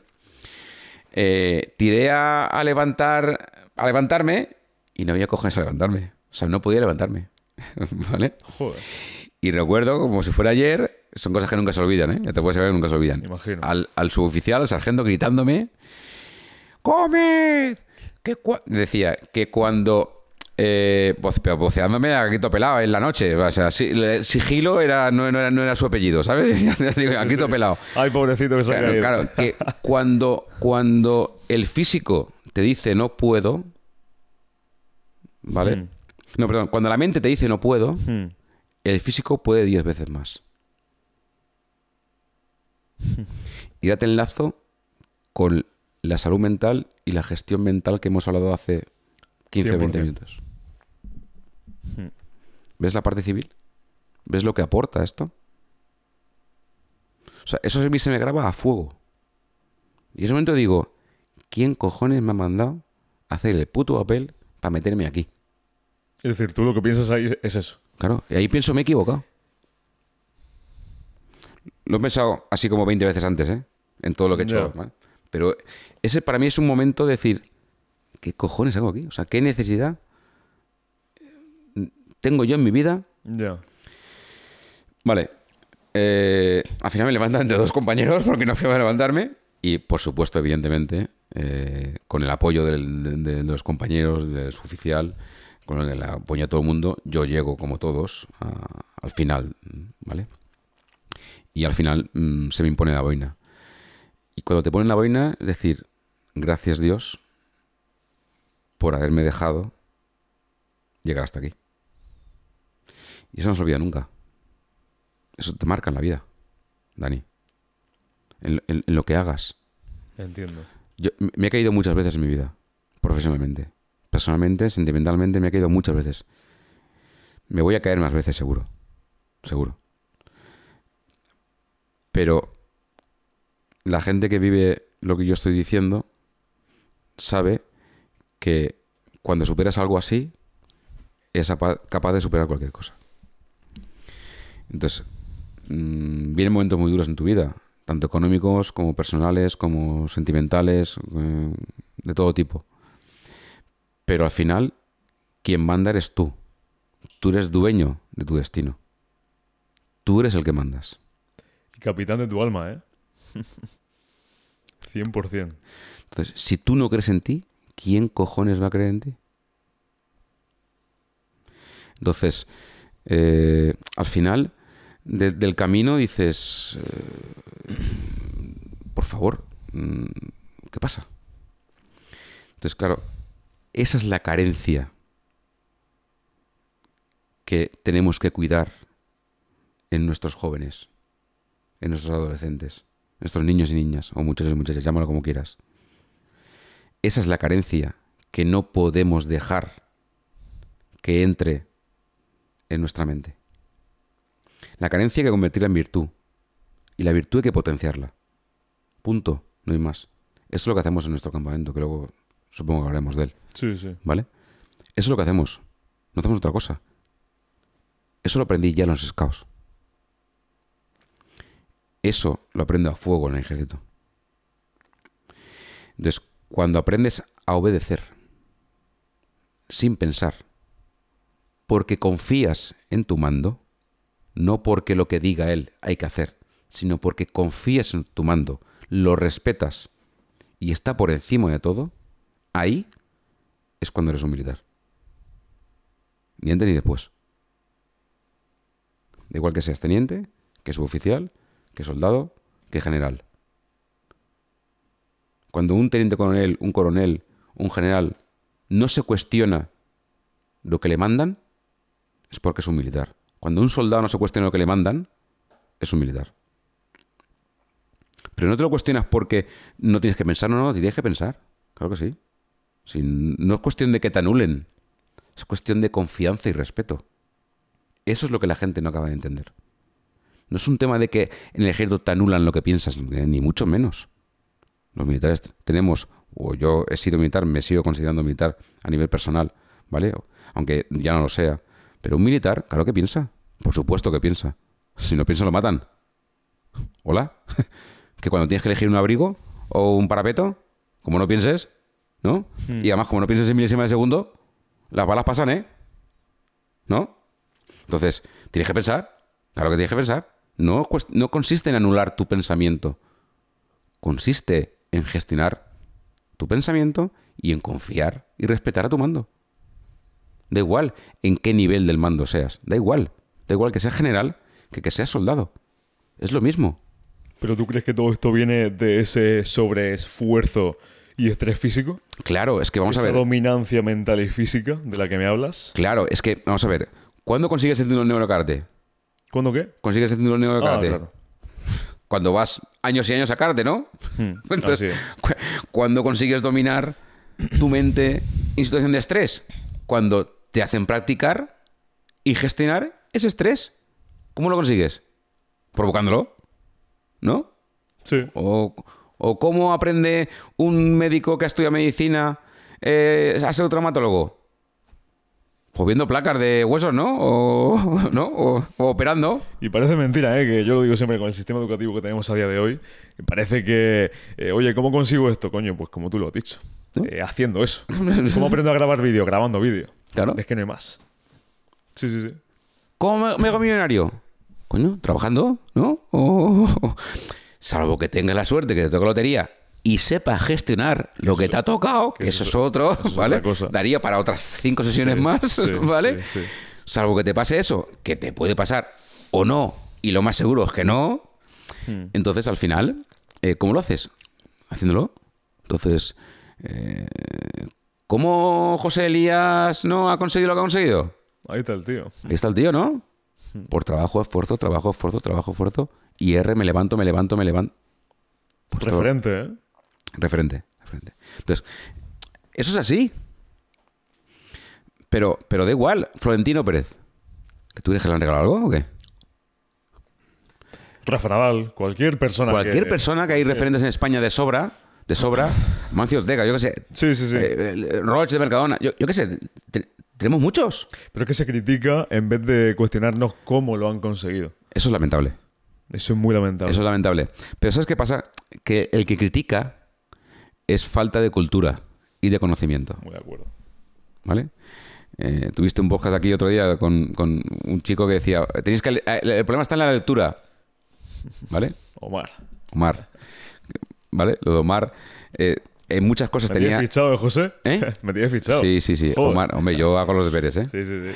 Eh, Omar tenía muchas cosas, eh, decía muchas cosas que yo, yo compartía, otras no. Eh, quizá las formas tampoco. También es la edad.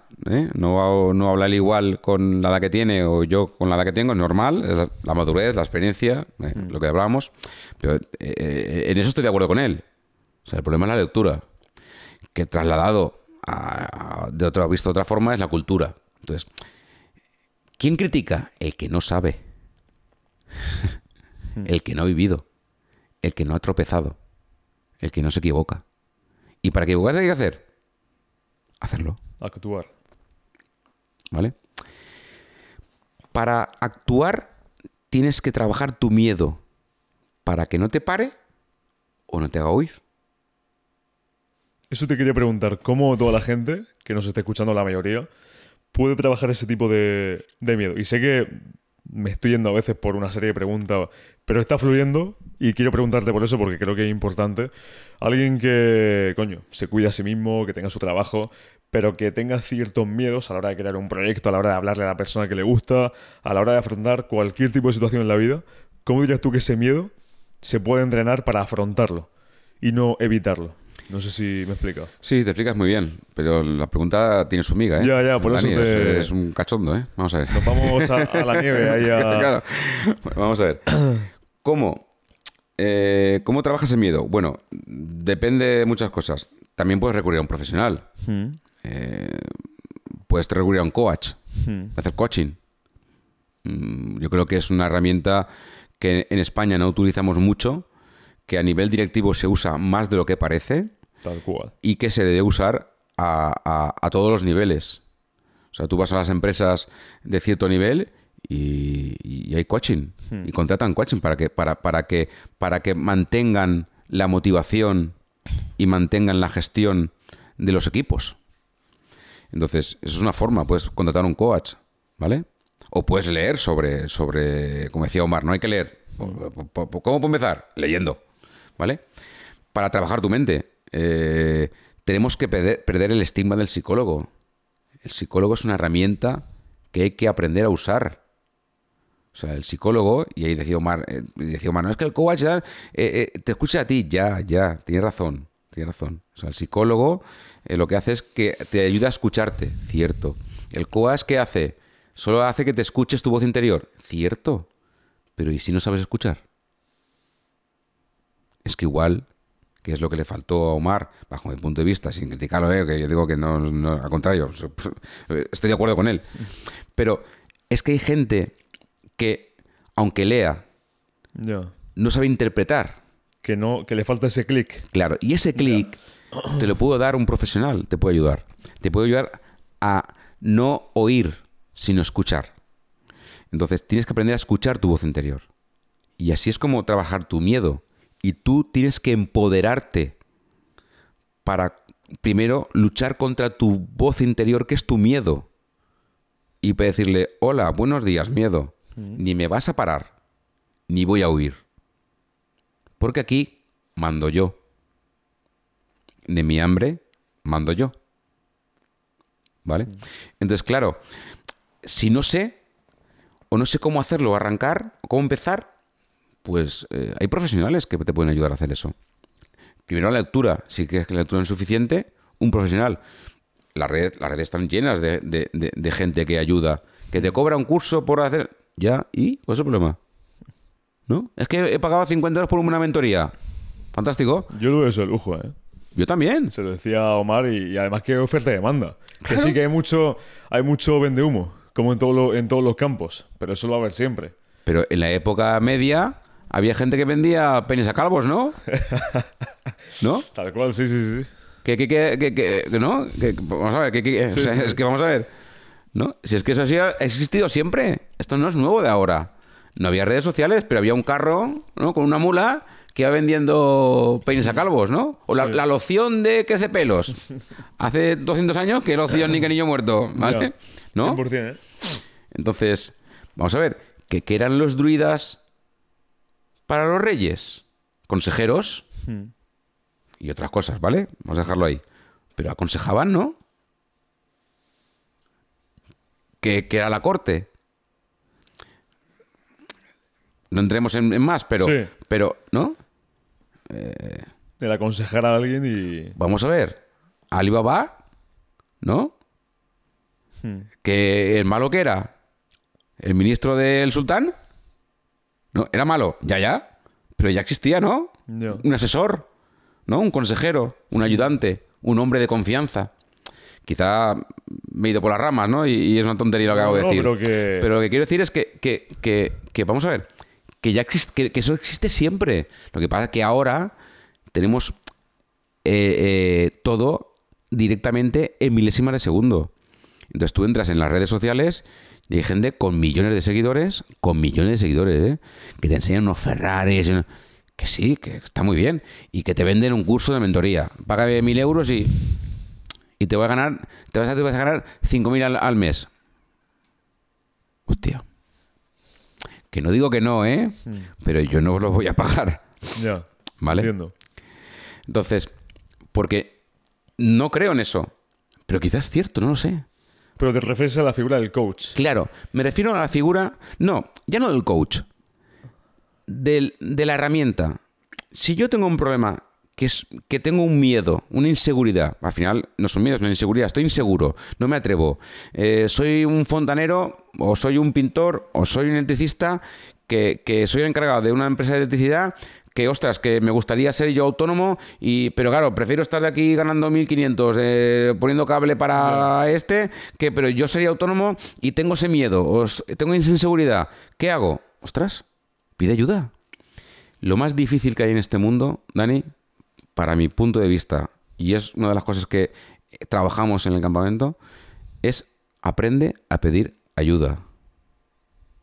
Lo más difícil es saber pedir ayuda. A todos los niveles, entiendo. A todos los niveles. Porque alguien que está enganchado a cualquier droga, al final acaba, ¿cómo acaba? Porque no sabe pedir ayuda a tiempo. Pero ahí, y te pregunto, Por ejemplo, el- ese tipo de persona, bueno, que yo creo que en todos los campos pasa, porque hasta que no sea ese clic, claro, una persona, por ejemplo, que está enganchada en la, en la droga, ¿cómo da ese clic? Me refiero, imagínate que, que no se le viene a la cabeza el voy a pedir ayuda. ¿Cómo...? Es que es complejo, ¿eh? Eh, no, muy no, complejo no, es súper Muy complejo. no, no, no, es muy difícil. No, no, no, vamos a ver, eh, aquí eh, decir esto es muy fácil. No, no, pero que estoy muy de acuerdo contigo en el sentido del clic, porque hasta que no Claro. das clic... Pasa que hay una, hay una línea que el que está sufriendo eso no se da cuenta Ya. que pasa una línea que ya no sabes cómo pedir ni qué hacer ni 100%. porque te ha enganchado, te, te- te ha comido.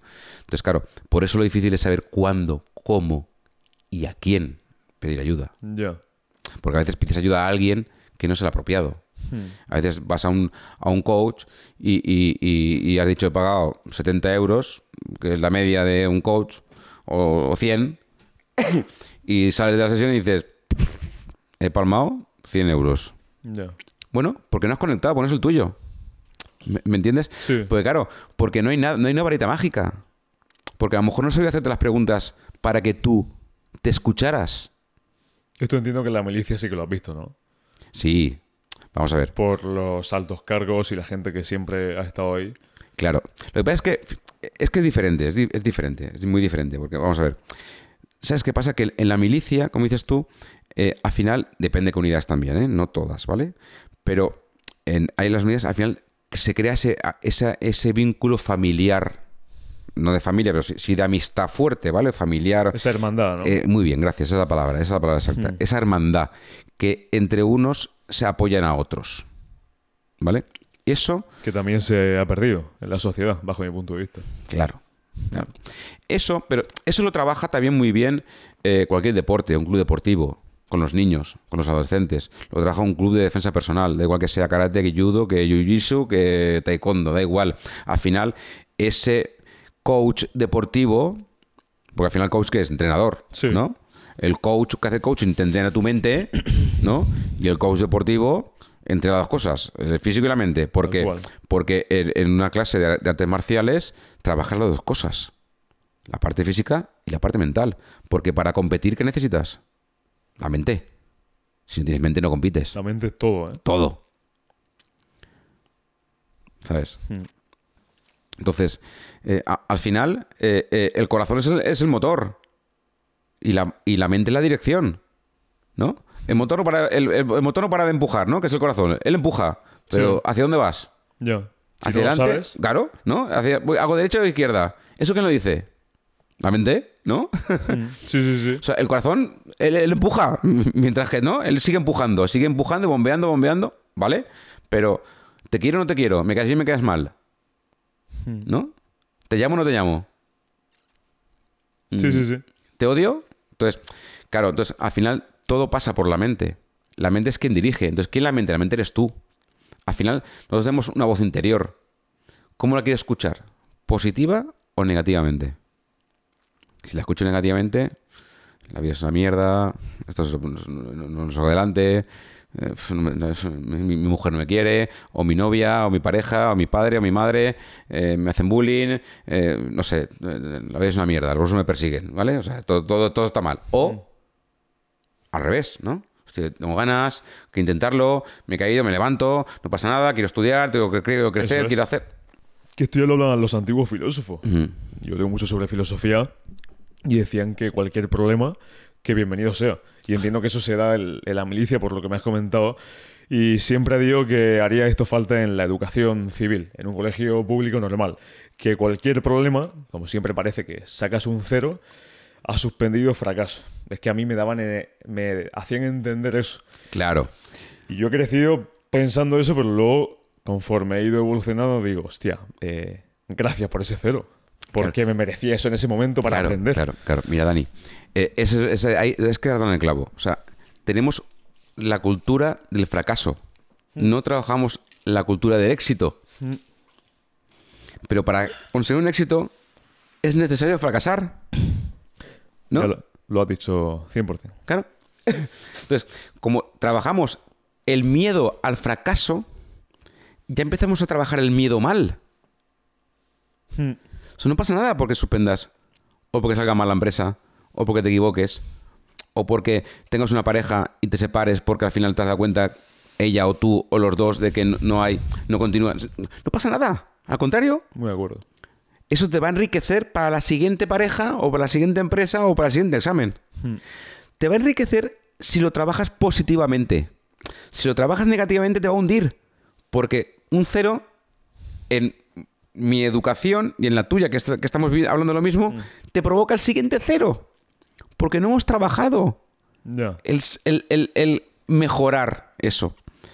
Tampoco es así, ¿eh? Tampoco quiero que ahora la comunidad educativa, que hace un gran trabajo y que hay, hay- hay grandes profesionales en la educación Sí. con una vocación brutal, eh, me estemos aquí criticando, ni mucho menos. Lo que estamos, creo que estamos poniendo en comentario no es que hay una mala educación, El sistema. sino que hay que mejorar esa parte de la gestión eh, emocional, de sentimientos y de practicidad de las cosas. Entonces, claro. eh, Practicidad. claro. 100%. Claro, entonces eh, eh, eh, también es cierto que, que- que los profesores están muchas veces cogidos de las manos porque están sujetos a una ley educativa eh, votada por políticos eh, y, y- y por intereses políticos, ¿vale? Que, que, como te digo, no quiero entrar en esa parte, Sí, ¿no? Porque claro, no, no es que no, no va a ningún sitio, es que no- por mucho que queramos no va, no va a ningún lado, ¿no? Pero sí que es cierto que, que muchas veces, yo conozco muchos profesores que, que, que, que, que les gustaría cambiar muchas cosas y no pueden. ¿Vale? También es cierto que también colaboro con, una asociación de, educación emocional, que hay un cambio muy potente en la, en la, en la, en la comunidad educativa eh, sobre este tipo de cosas y esta visión de, educación. Pero muy potente, ¿eh? Sí. Sí, sí, sí. O sea, 100%, ¿eh? Que sepas, que te digo en primera persona, ¿eh? lo, he visto. Yo he participado en un congreso de educación emocional y todos eran profesores. Y están preocupados y están trabajando para cambiar. Ojalá, ojalá. No, no, no, está, pasando. Lo que pasa es que eso cuando lo veremos, de aquí 20 años. Claro, normal. ¿Vale? Hmm.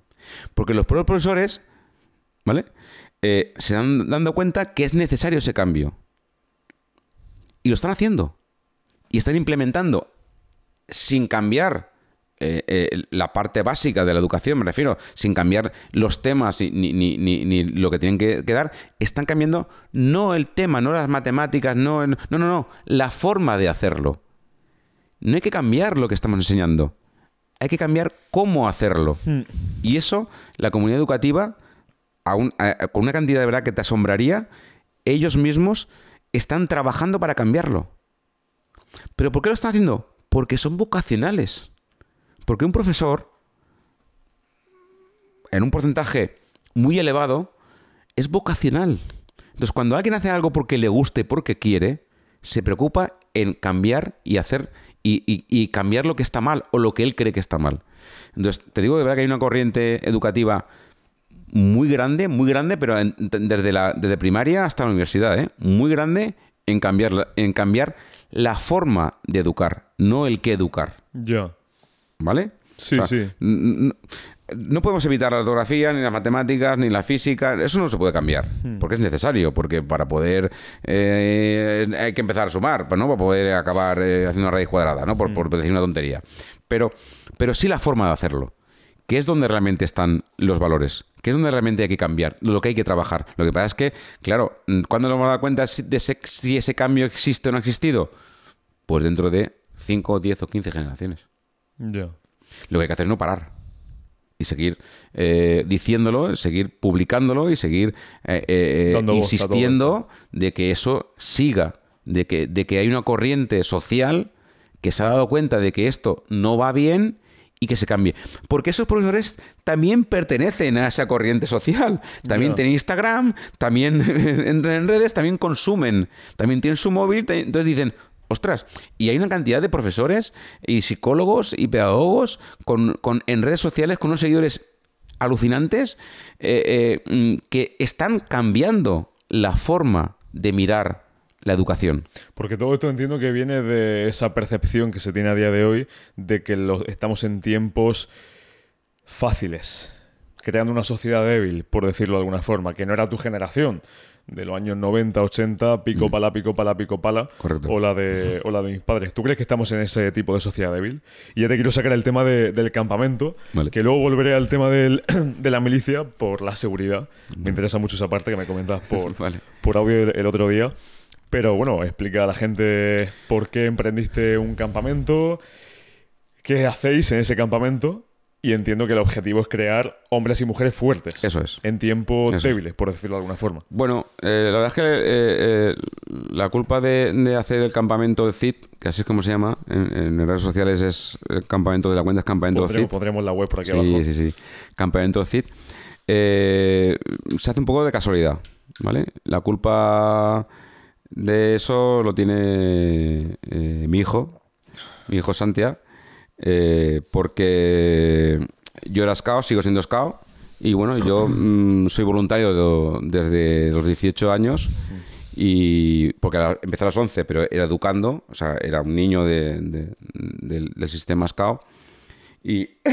Y, bueno, yo mi tiempo libre siempre lo he regalado a los scouts de una forma voluntaria, ¿vale? Yo tengo una formación de soy monitor de tiempo libre, soy director de campamentos y soy formador de, de monitores y tengo mi formación eh, oficial para poder ser eh, monitor y, profesor de monitores.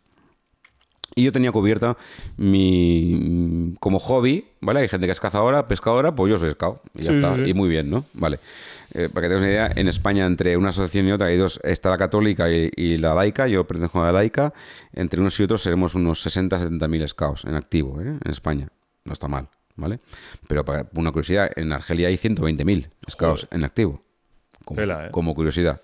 ¿Vale? En Estados Unidos hay millones, pero bueno, bien. Entonces, eh, claro, eh, esto porque eh, eh, mi, hijo al final dice, eh, mm, quiero ser militar, me gustaría ser militar. Bueno, como mi padre me aconsejó lo que me aconsejó, le dije, ostras, como ya no hay mili, ¿no? Tu padre, perdón que te corte, fue militar, no, No, fue, no, no fue militar, vale. Mi padre eh, eh, era de izquierdas, de la época de izquierdas, de izquierda de toda la vida, ¿vale? Eh, y los militares y los curas no eran amigos suyos. No, no. ¿Vale? Entonces, mm, va y le sale un hijo que quiere ser militar. Muy bien. Y como buen padre me dijo, mm, escucha, lo lo que que quieras. ¿Vale? Mientras que seas un hombre de bien, ¿no? Sí. Bueno, entonces, bueno, pues la verdad es que mi hijo me propone que ser militar y digo, bueno, como no hay mili, no puedo hacer lo que hizo mi padre, te voy a aconsejar eh, que vayas a un campamento, que los hay, eh, con filosofía castrense, ¿vale? O militares, donde, donde por lo menos vas a aprender o vas a ver un poco el concepto militar. Si lo que ves ahí te gusta, eso va a ser tu vida multiplicado por 10. Si vas a ese campamento y no te gusta, escucha, lo tuyo no es ser militar. No. Tendrás que dar una vuelta a la tu vida. Entonces, claro, ¿qué pasa? Que eh, voy a, eh, yo conozco en, en- a, a uno, que- a un señor que hace este tipo de campamentos. Que digo, en España hay unos, nosotros somos los quintos o los sextos, ¿vale? No somos ni mejores ni peores. Yo creo que todos los campamentos que hay de este estilo hacen una gran labor, todos, eh, sin excepción. Eh, pero bueno, yo voy a ese campamento, me proponen ser monitor del campamento, voy al campamento y eh, veo la estructura del campamento. Y eh, bueno, eh, ahí hay más monitores, yo me junto ahí con dos o tres más monitores y surge la idea en ese campamento de, de hacer nuestro proyecto. Yo le llamo proyecto porque para mí no es un campamento, es un proyecto, es un proyecto de vida. Eh, bueno, estamos en pandemia en ese momento, te estoy hablando de- del 2020, Sí. de agosto del 2020, y yo en ese momento era presidente de Scouts Valencians a nivel federativo, Mm. y veo que, que no, que, que no es el momento de, de em- empezar un proyecto como ese porque estamos en pandemia. ¿no? Era- eh, eh, se hace ese campamento porque ya había gente inscrita, porque ya se podía, o sea, porque nosotros cumplimos todas las normas, todo fantástico, todo con mascarilla, en fin, todo súper bien. Eh, ese campamento hace una, una gran labor, ¿vale? Eh, tiene una media de entre 100, entre 90 y 120 de media eh, asistentes todos los años y, bueno, ya lleva ya 14, 15 años haciéndolo. Hay otro campamento que aún es más antiguo que este y que se hace en la zona de Madrid, este se hace en la zona de Valencia, en fin, bueno, la verdad es que hay varios campamentos y yo creo que puede aportar algo más a, esa, forma de hacer campamentos. ¿Por qué me refiero? Porque yo no le llamo campamento militar, yo le llamo campamento de crecimiento personal. ¿Vale? Mm. Entonces, eh, ¿por qué? Porque yo no vengo a que trabajes eh, la vida militar. Vengo a que te trabajes tú. A que tú aprendes a trabajarte a ti mismo. A que aprendes a respetar a tus compañeros. A que aprendes a respetar a tus mayores. A que sepas que tu obligación empieza en casa. A que si tus padres no te ayudan o están contigo, tú no vas a poder seguir adelante hasta que no tengas conocimientos.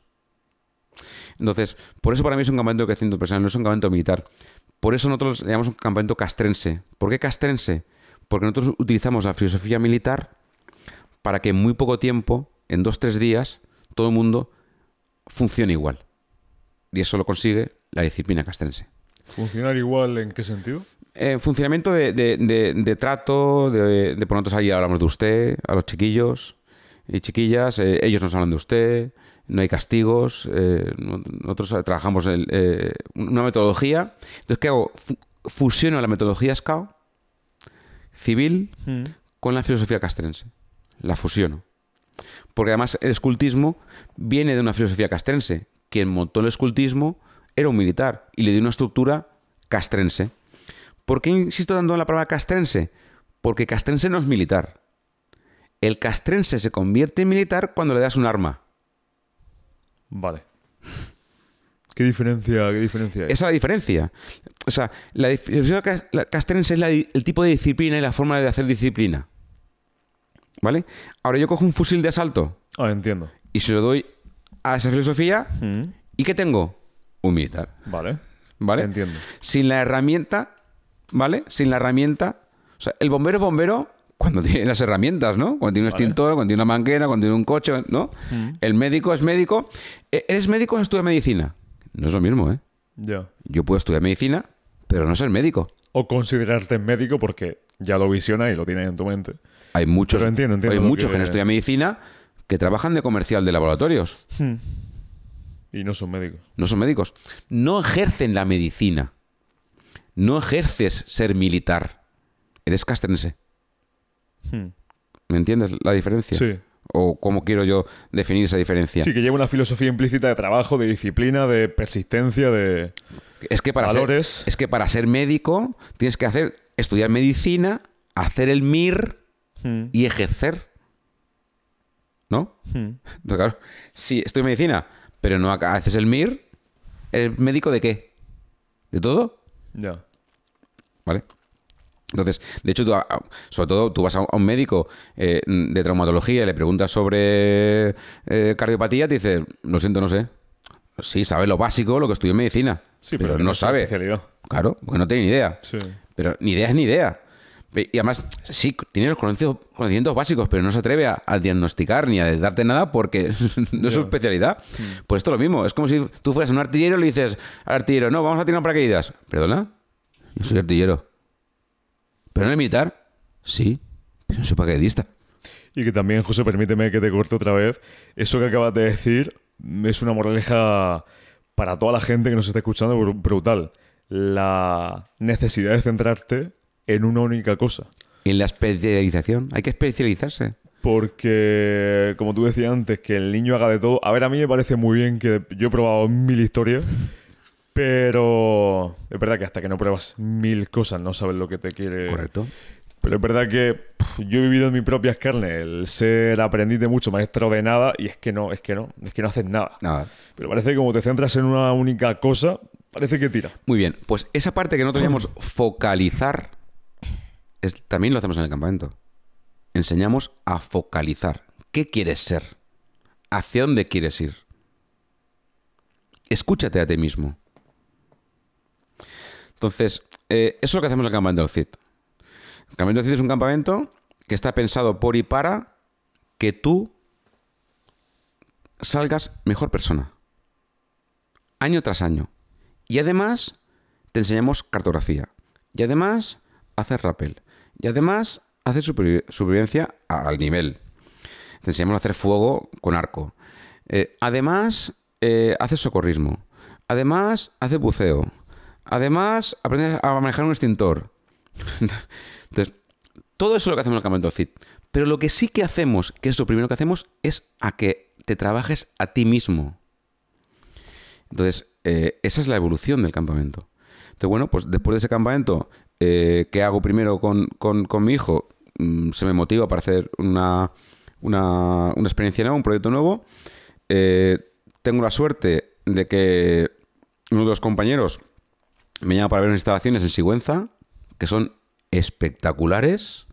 Nosotros nos alquilan, por suerte, las instalaciones del Colegio Safa, que es un colegio católico que nosotros no hacemos nada que ver con temas de los católicos. Nosotros, nosotros- el campamento del CID es totalmente apolítico y aconfesional. Nosotros hemos tenido musulmanes en el campamento y tienen su comida halal. Y no pasa nada. Sí, al, sí. al contrario, enriquece. ¿Vale? Porque además hago dos campamentos, uno para junior y otro para senior, para mayores. Que los mayores disfrutan más que los niños, ¿eh? Los niños vienen 13 días, los mayores vienen 8, ¿vale? Pero, pero eh, nosotros nos, alquilan en Sigüenza unas instalaciones que mm, dormimos en, en el, en el colegio, porque el colegio tiene instalaciones de colegio mayor, de, de- de- de internado, entonces dormimos en, en el colegio, nosotros llegamos al cuartel, al colegio, por cambiar el argot, ¿vale? Y el colegio, ese mismo colegio tiene a unos 10 minutos andando una instalación de 100.000 metros cuadrados vallados, ¿vale? Con piscina, albergue, campo de fútbol, bueno, bosque, aquí es un espectáculo, ¿vale? Y entonces le llamamos el campo de maniobras, para darle ese punto Sí, de argot, sí. ¿vale? Ellos le llaman el oasis, ¿vale? Tú buscas oasis en, en Sigüenza y verás las instalaciones, una pasada, ¿vale? Eh, y, y nos alquilan el, en agosto solo para nosotros en exclusiva. Es un lujo, es un privilegio, ¿eh? O sea, aquí es una pasada. Contratamos a una empresa mm, de multiaventuras eh, que nos haga el rappel, no porque no sepamos hacerlo, que sabemos hacerlo, sino por, por cubrir toda la normativa y eh, hacer Sí, las cosas bien, ¿vale? Por la seguridad, con el seguro, ¿vale? Y, y es que tenemos una pared de 35 metros cuadra- de 35 de, de- de- de altura, la tenemos a 300 metros, ¿eh? La pared de roca, de montaña. O sea, es que el sitio es un espectáculo. Y eso es lo que hacemos en el campamento CID. Entonces, trabajamos esa parte eh, de, de coach del, del adolescente. Me, surge, me surgen varias preguntas aquí, José. Un chaval que entra que no viene ni de entrenar su cuerpo ni de nada, ¿cómo sale? Sale, entiendo que pff, cambiado. Bueno, sale cam- cambia mentalmente, porque la parte física nosotros no obligamos a que nadie haga que no pueda hacer. ¿Vale? ¿Vale? Es decir, que si tiene un- una No, limitación. no, o que no. Si, si viene eh, un niño, eh, como ha venido, con sobrepeso y no puede hacer Sí. una carrera continua de tres minutos, pues no lo hace. ¿Y qué pasa? Nada. ¿Y si el muchacho no, o muchacha no quiere tirarse de la pared de 35 metros, pasa algo? Nada. ¿Y alguien le dice algo? Nadie. Ni hay bullying, ni bullying, ni bulo, ni balan. No hay nada. O sea, como yo digo a los padres, ¿no? Aquí no existe el bullying. Porque es que el co- el color verde, el mimetizado, es un color especial para el bullying, ¿sabes? Y el bullying lo repele. entonces, Entiendo. entonces, claro, nosotros cuando llegamos allí, ellos se cambian de uniforme. Porque el uniforme es el primer elemento educativo, allá donde vayas. ¿Por qué los colegios de pago tienen uniforme? ¿Porque, porque les gusta el uniforme? ¿Porque no saca dineros? No, estamos equivocados. Porque una vez te pones un uniforme y todos van iguales, da igual que tu padre sea rico que pobre. Que gane mucho o gane poco. Que sea cirujano o juez. O que sea pintor o electricista. Que es tan digno como un juez o un cirujano. Da igual quién seas. Da igual de dónde vengas. Con un uniforme, todos y todas somos iguales. ¿Es correcto? ¿No? ¿Dónde está el uniforme? Este- El uniforme está implantado en la sociedad. Los bomberos, los policías, los médicos, ¿no? Tú vas a un, a un hospital y todos van igual. No. Los cirujanos van de una forma, los enfermeros van de otra. ¿Por qué? ¿Por clasismo? No. Por identificación. ¿Ya está? Sí, sí, sí. Entonces, el, o sea, vienen los chinos van todos con gorra. ¿Por qué? Porque por identificación, ¿no? ¿Verdad? Entonces, ¿el uniforme es algo negativo? No. Es un elemento educativo. Entonces, claro, tú pones un uniforme a todo el mundo el primer día, le repartimos el uniforme, porque el, el precio que, que se cobra, eh, que es a coste, porque los instructores que vamos somos voluntarios, nadie cobra.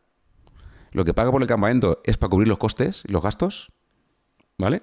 Es una acción sin de lucro que su finalidad no es ganar dinero, es formar, es ayudar.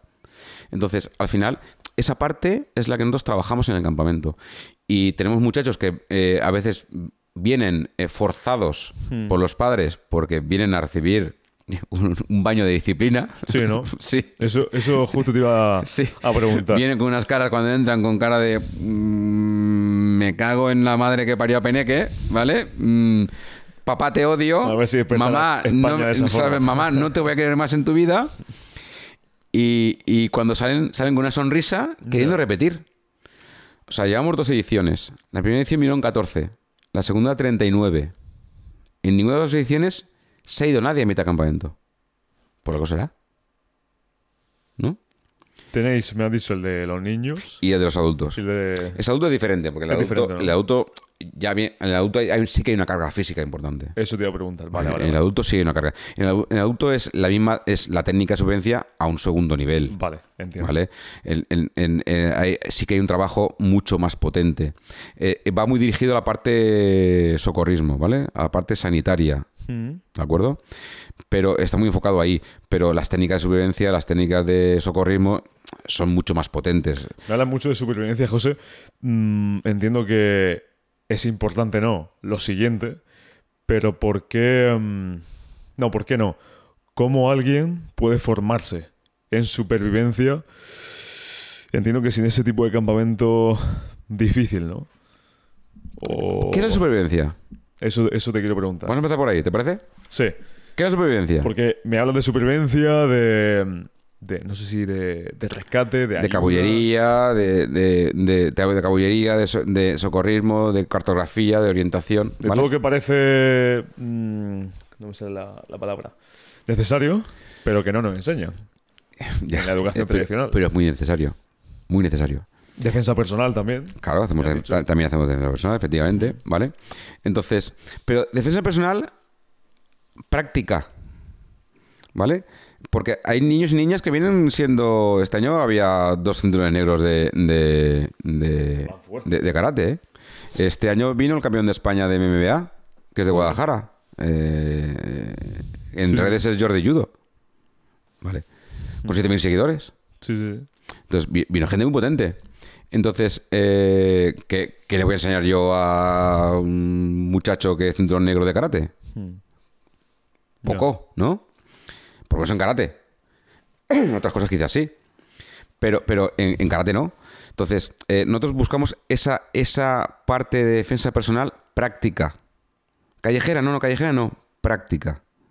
¿Cómo resolver una situación en caso de emergencia? De integridad personal. Hmm. Ahí va enfocada la defensa personal. Vale. ¿Vale? Y ahora vamos, a- vamos atrás. ¿Qué es la supervivencia? La supervivencia es saber usar recursos en caso de necesidad. Entiendo. ¿No? Hmm. Claro. O sea, Hacer un fuego, por ejemplo. Por ejemplo, Vale. Claro, vamos a ver. Todo el mundo cuando escucha hablar de supervivencia se le va a operaciones especiales, el monte, eh, o sea, me he perdido, me, me he y- perdido no sé qué, ahora que está la película está de, de, ¿no? de, Sí. del El accidente avión, ¿no? del La- avión. sí. Eh, entonces, nos vamos a que nos vamos a comer unos a otros y no, no, escucha, escucha, todo en su justa medida, ¿no? ¿Qué, qué Mm. pasa, no? Que no tengo, que saber conocer las, la- las raíces y bueno, sí, también, claro, por supuesto. Pero ¿qué es supervivencia? Es realmente saber salir de una situación, ¿no? Entonces, eh, es que para, para hacer un refugio hace falta saber un amarre. Para saber un amarre hay que, hace falta saber manejar una cuerda. Y el arte de manejar la cuerda es la cabullería. Hmm. Si no te enseño a hacer un rizo o un ballestrinque o un leñador, ¿cómo haces un amarre?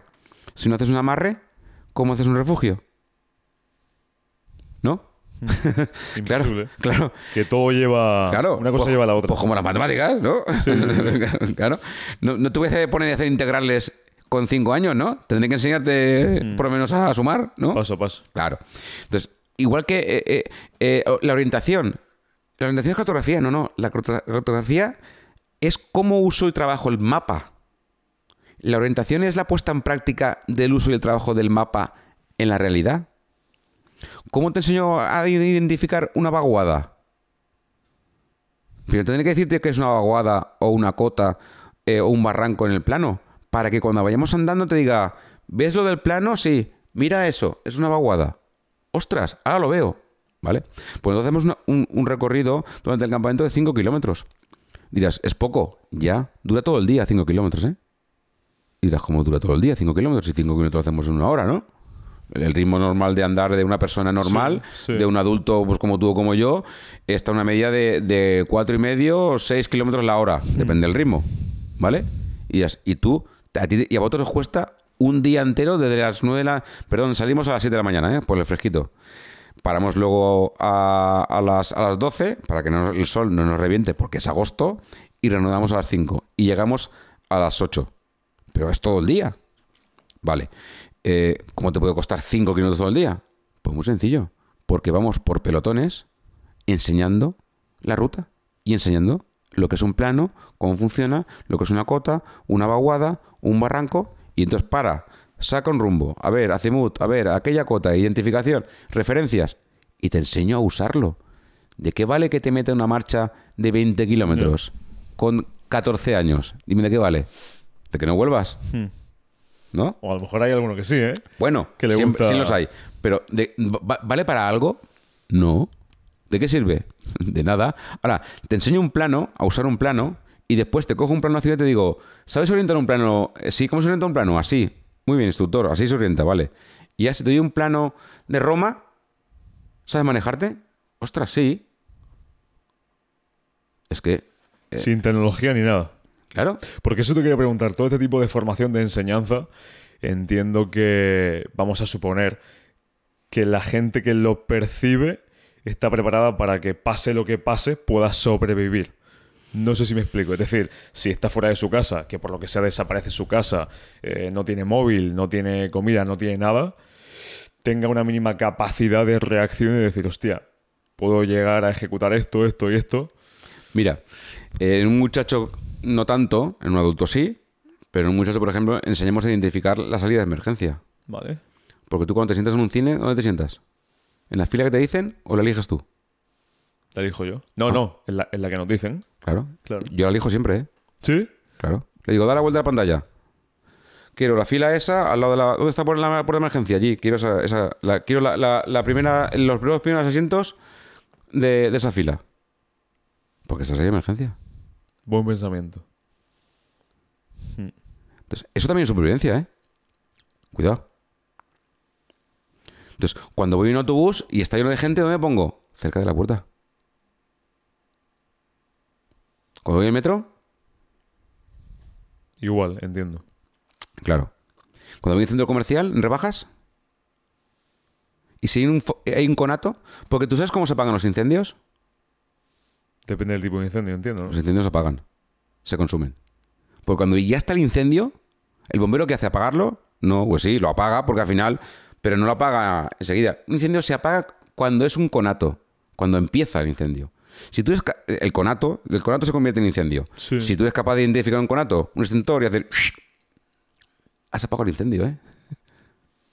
Porque no has dejado que se provoque. ¿Cómo se usa un extintor? ¿Cómo se descuelga? ¿Cómo quitas la anilla?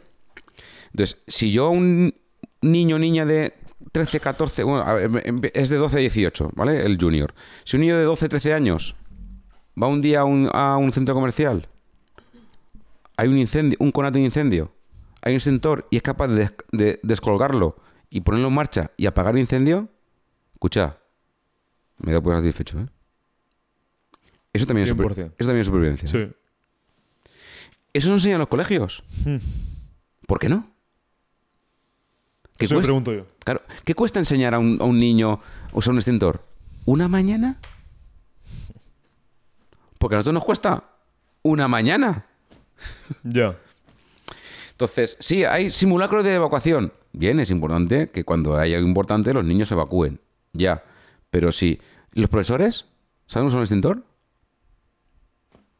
Ahí lo dejo. Vale. Entonces, sí que hay algunas empresas que hacen formación de contra incendios, las hay. Pero la gran masa, Es que estamos en una sociedad, a mi parecer, que hasta que no pasa nada, no pasa nada. eso es. Hasta que no pase. Es que nunca pasa nada, ya. Ya, Hasta que pasa. ¿No? Hasta que pase que venga la UME, ¿no? Por favor. tal cual. O sea, el ejército es una mierda, pero que venga la UME, ¿no? Porque estoy con el agua aquí.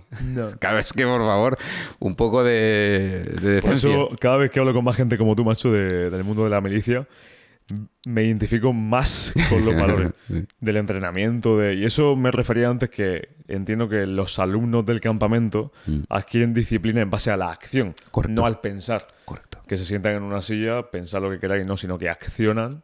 Y ahí es cuando. Claro, y una cosa muy básica. Eh, la formación y el respeto, sobre todo el respeto, se adquiere con eh, la acción. ¿A qué me refiero? Me refiero a que si el instructor no hace lo que te dice, empezamos mal. Si el mando no hace lo que te dice, empezamos mal. Si el mando te dice hay que tirarse por paracaídas y no se tira, tenemos un problema. Vale, te entiendo. Predicar con el ejemplo, ¿no? Entonces, eh, y eso también viene de los scouts. La base de la formación scout está en el ejemplo. Acabas de dar en el clavo de, de algo súper importante. Súper básico, además. Sí, pero que no se. Que no, claro. Entonces, la, la base, o sea, una, una anécdota que tengo yo de- de- de- del, del- del GOE 1, o sea, yo recuerdo en Madrid, en, en- fíjate, en noviembre, lloviendo como si hubiese un mañana, parecía el universal, estar en la sección de transmisiones en el aula allí de charreta, jijijojo, no sé qué, no sé qué, abrir la puerta al teniente, ya pintado, y decir, en 5 nos vamos. Y cerrar. Hostias. Uh, claro, te abre ya pintado, como, diciendo, ¿me ves? Sí. Pues tú mismo, trans. Claro, y salir a hacer instrucción, lloviendo como si hubiese mañana, y nos metíamos por los charcos, pero es que el primero era él. O sea, ¿cómo no te vas a meter en el santo charco, por no decir puto charco, si el primero que se ha metido en el charco es tu jefe? ¿Hola? Entonces no piensas, sigues, ¿no? Qué importante eso. ¿eh? Claro. Entonces, eh, y eso, ese- esas unidades eh, se trabaja mucho más que en otras, ¿no? No digo que en las otras no se trabaje, sino que está mucho más arraigado esa, esa, ese, ese pensamiento y esa forma de, de- de- de hacer instrucción. En el ejército se llama instrucción, en el campamento es formación, ¿vale? Por lo tanto, no instruimos. Mm, ¿Vale? Somos instru- instructores porque en el argot somos instructores, ¿vale? Pero nosotros formamos. Entiendo que a, la- a los adultos sí que sois instructores o tampoco. Nosotros somos instructores. Yo, Vale, o sea, vale. hay- allí el- ellos- todo el mundo es cadete, Sí. no hay es dama o caballero cadete, cadete es el genérico, ¿vale? Todos ellos nosotros nos- nos- les hablamos a ellos de cadetes, tanto a los pequeños como a los mayores. ¿eh? Vale, vale. Todos son, son cadetes. Y los monitores somos instructores. Y luego está el instructor de honor, ¿vale? Que es algo que, que, entre comillas, nos hemos inventado nosotros, ¿vale? Porque yo pensé, ostras, campamento CID, ¿vale? Hay cuatro o cinco campamentos a nivel nacional. Bueno, eh, hay cuatro, dos, sobre todo tres campamentos con mucha repercusión eh, eh, social que llevan ya muchos años y ahora llego yo con mi voladura, ¿vale? Y me meto aquí a... Yo también. ¿Cómo hago... ¿Cómo consigo que mi proyecto, no campamento, mi proyecto se entienda y lo pueda divulgar lo más rápido posible al mínimo coste posible? Digo, pues ya está. Me meto en redes sociales, Instagram, que me encanta Instagram, porque Instagram para mí, no- eh, aparte de una red social, es una herramienta muy potente, ¿eh? de trabajo. Ojo, ¿eh? 100%. no de disfrute, sino de trabajo, ¿vale? Y sabes muy bien a qué me refiero, ¿vale? Entonces, me meto en esa herramienta y busco gente del perfil que yo crea que me va a ayudar a formar a mis cadetes Vale. De una forma altruista y esporádica, si quieren, a cambio de ser instructor de honor del campamento, que no es nada, que vengan un día, si pueden, y me ayuden en redes sociales a divulgar. Y empiezo a mandar mensajes por privado. Qué bueno. ¿Sí? Porque, ¿sabes qué pasa? Así se emprende familia. Porque no hay miedo. Sin miedo Claro. al ese Por- desapego, al rechazo y... No, no, es que el no ya lo tengo. ¿Qué puede cambiar? ¿Qué es eso? ¿Que salga? Muy de acuerdo. Claro. O sea, tú puedes empezar una empresa y, y- y lo más normal es que salga mal. Entonces, cuando pierdes mie- miedo a eso, ¿qué más da lo demás? Pero que mucha gente dice lo peor. Lo peor es que has cogido experiencia Claro. para lo siguiente. Claro. Mira, yo tenía un, un- un director de banco cuando, cuando eh, fui promotor constructor eh, y me decía, Jolín José, eres el cliente que mejor encaja los nos. Te decía eso. Sí, sí. Paco se, se llama. Eh, ya no es director y nada, eh, ¿vale? Pero, pero decía, eres el cliente que tengo que mejor encaja los nos. Porque iba y decía, oye, me hace falta un renting un camión, lo voy a estudiar. Voy a la semana, ¿qué tal? El renting. Ah, me han dicho que no. Vale. Me decía, ¿vale? Sí, vale. Pero, ¿no te enfadas? No. ¿Me lo vas a dar si me enfado? No. Voy a sacar algo si monto un pollo porque fíjate, porque la entidad, porque no me hace caso, porque los números, porque fíjate, porque yo creo, porque me, me estáis engañando, porque me cobráis mucha comisión. ¿Va a servir de algo? No. Pues vale. Hasta luego, chao. Y decía, hostia, ya, pero es que, ¿de qué me Control sirve? emocional, ¿eh? Claro. ¿Control emocional? ¿De qué me sirve? De nada. Pues hasta luego, me voy a otra entidad.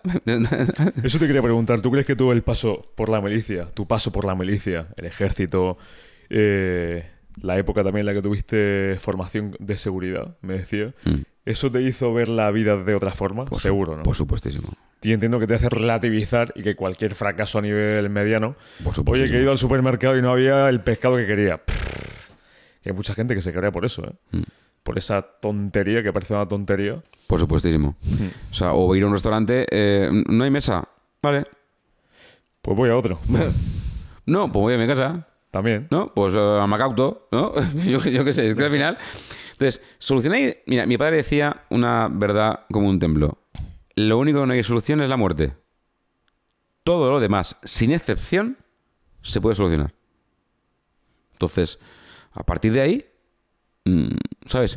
Y me decía, y te digo la muerte, porque como no sé todavía si hay algo detrás o no, pues te digo la muerte. Eso te iba a decir, digo, ahora con la Pues, inteligencia artificial. Depende con quién hables, ¿no? ¿Vale? Sí. Entonces, a partir de ahí, entonces, ¿qué quiere decir con esto? que el problema somos nosotros. Nosotros nos ponemos nuestras barreras. Hmm. Ese es nuestro problema, Dani. Entonces, el, el problema es que tengo que aprender a trabajar mis barreras. Una vez las tra- Ojo, que yo también tengo momentos muy malos, ¿eh? Que a ver si piensan tus seguidores y dirán, uy, este va sobrado. No, no, no, no, no, yo lo paso No, fatal. entiendo sufro muchísimo. He tenido momentos muy malos. Tengo momentos muy malos. eh, tengo días de decir, "Pff, por favor. O sea, ¿qué está pasando? Eh, he, he teni- he tenido ganas de tirar la toalla cientos de miles de veces. eh, pero al final dices, bueno, ya tengo el no. Entonces, con esa política del no, empecé a mandar mensajes. ¿Vale? El primer mensaje a Antonio San Fernández, ¿vale? Que le tengo un cariño especial porque ese fue el primero que, que creó con nosotros, ¿vale? Eh, Comodoro de la Real Liga Na- Naval eh, Española, ¿no? Un señor que fue militar de la Armada y, capitán eh, mercante, ¿no? De, de- de barcos. Bueno, un- una persona excelente, excelente, comprometido. O sea, vi- viene a, a los campamentos, viene a estar con los, con los muchachos, viene de uniforme de blanco, viene el último día que hacemos una, una actividad castrense de despedida y viene él con nosotros a compartir. Bueno, es que con Antonio me, me faltan elogios y, y agradecimientos, ¿no? Y luego, eh, pero por ejemplo, también vi a Pedro García Aguado, el que hacía hermano mayor. Sí. Eh, y, y- y- y dijo sí. Y me dijo, creo en tu proyecto.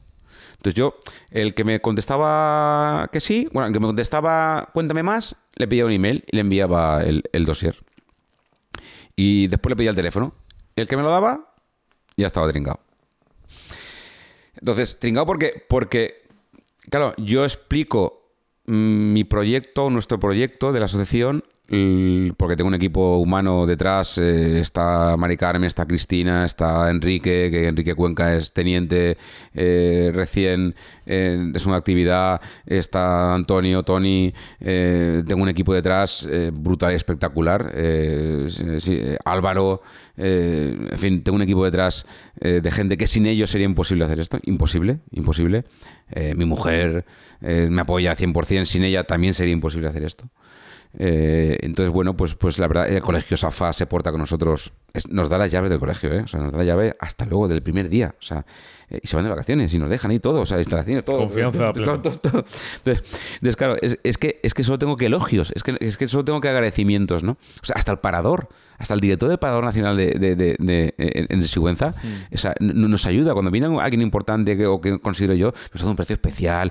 Vamos a, a- o sea, el, el día que vemos las estrellas en el campamento, para ver la estrella polar, el orientarse, no sé qué, Mm. nos deja, nos, nos mete en el parador y nos sube al- a la azotea del castillo. O sea, vamos a ver, si nos situamos, vemos las estrellas desde la azotea de un castillo medieval, que es un parador nacional. Perdón, hola. Sí, sí, sí. O sea, ¿eso quién lo tiene? Entonces, eh, bueno, entonces, claro, la verdad es que, que eh, Pedro Hidalgo, eh, que, que no es militar, pero que se viste de militar, que es el que hace la supervivencia, eh, eh, Dani, su compañero, o sea, es que, o sea, Pedro Hidalgo, o sea, Pedro Hidalgo que en redes es- vive, él es, entrenador personal, es un profesional en TACFIT, es profesional de supervivencia, da formación de supervivencia, da talleres, cursos, está reconocido a nivel nacional. o sea, ¿viene todo el mundo gratis? ¿Hola? Entonces, eh, pero que además que Pedro es el director del campamento senior. Pedro Aguado. No, no, Pedro Hidalgo. Hidalgo. Sí, Pe- Pedro Aguado viene un día o cuando puede, un día o dos viene, está Sí. con los chavales, comparte, no sé qué. Pero Pedro Hidalgo es un profesional en redes, eh, p.hidalgo, eh, guion bajo Liaga, ¿vale? Ese es, ese es Pedro Hidalgo. Viene, ese es el director del, del técnico del campamento senior. Ni te imaginas la caña que le da. Pues es que, es que tenía que a Pedro. Es que, es que, es que es todo fibra. Es que, es un animal. Pero es que ves a Dani, que es su compañero, y es otro bestia de la vida. Y dices, hola. A formar, a formar gla- gladiadores ahí a full. eh. Claro. Entonces, al final, eh, esto que llevo aquí, que son, que son pulseras, esto es la cuerda, nosotros le llamamos yelmo. Yelmo es el, el- el- el casco que llevaba en la época medieval. El Cid campeador llevaba un casco, se llama yelmo, ¿vale? Nosotros llamamos porque, como somos el Cid, ¿vale? Bueno. Esta es la cuerda con la que hacemos fuego con arco. Que luego la convertimos en pulsera Hostias. ¿vale? Y todos los que pasamos por el CID llevamos esta esta pulsera. Y los chiquillos le hacemos una ceremonia. Tienes que ver la escala que ponen. O sea, todo tiene una simbología, todo tiene un porqué, todo tiene un trabajo detrás. O sea, a mí un padre o una madre de un hijo que viene al campamento me llama porque tiene problemas durante el año y voy a su casa a ayudarle.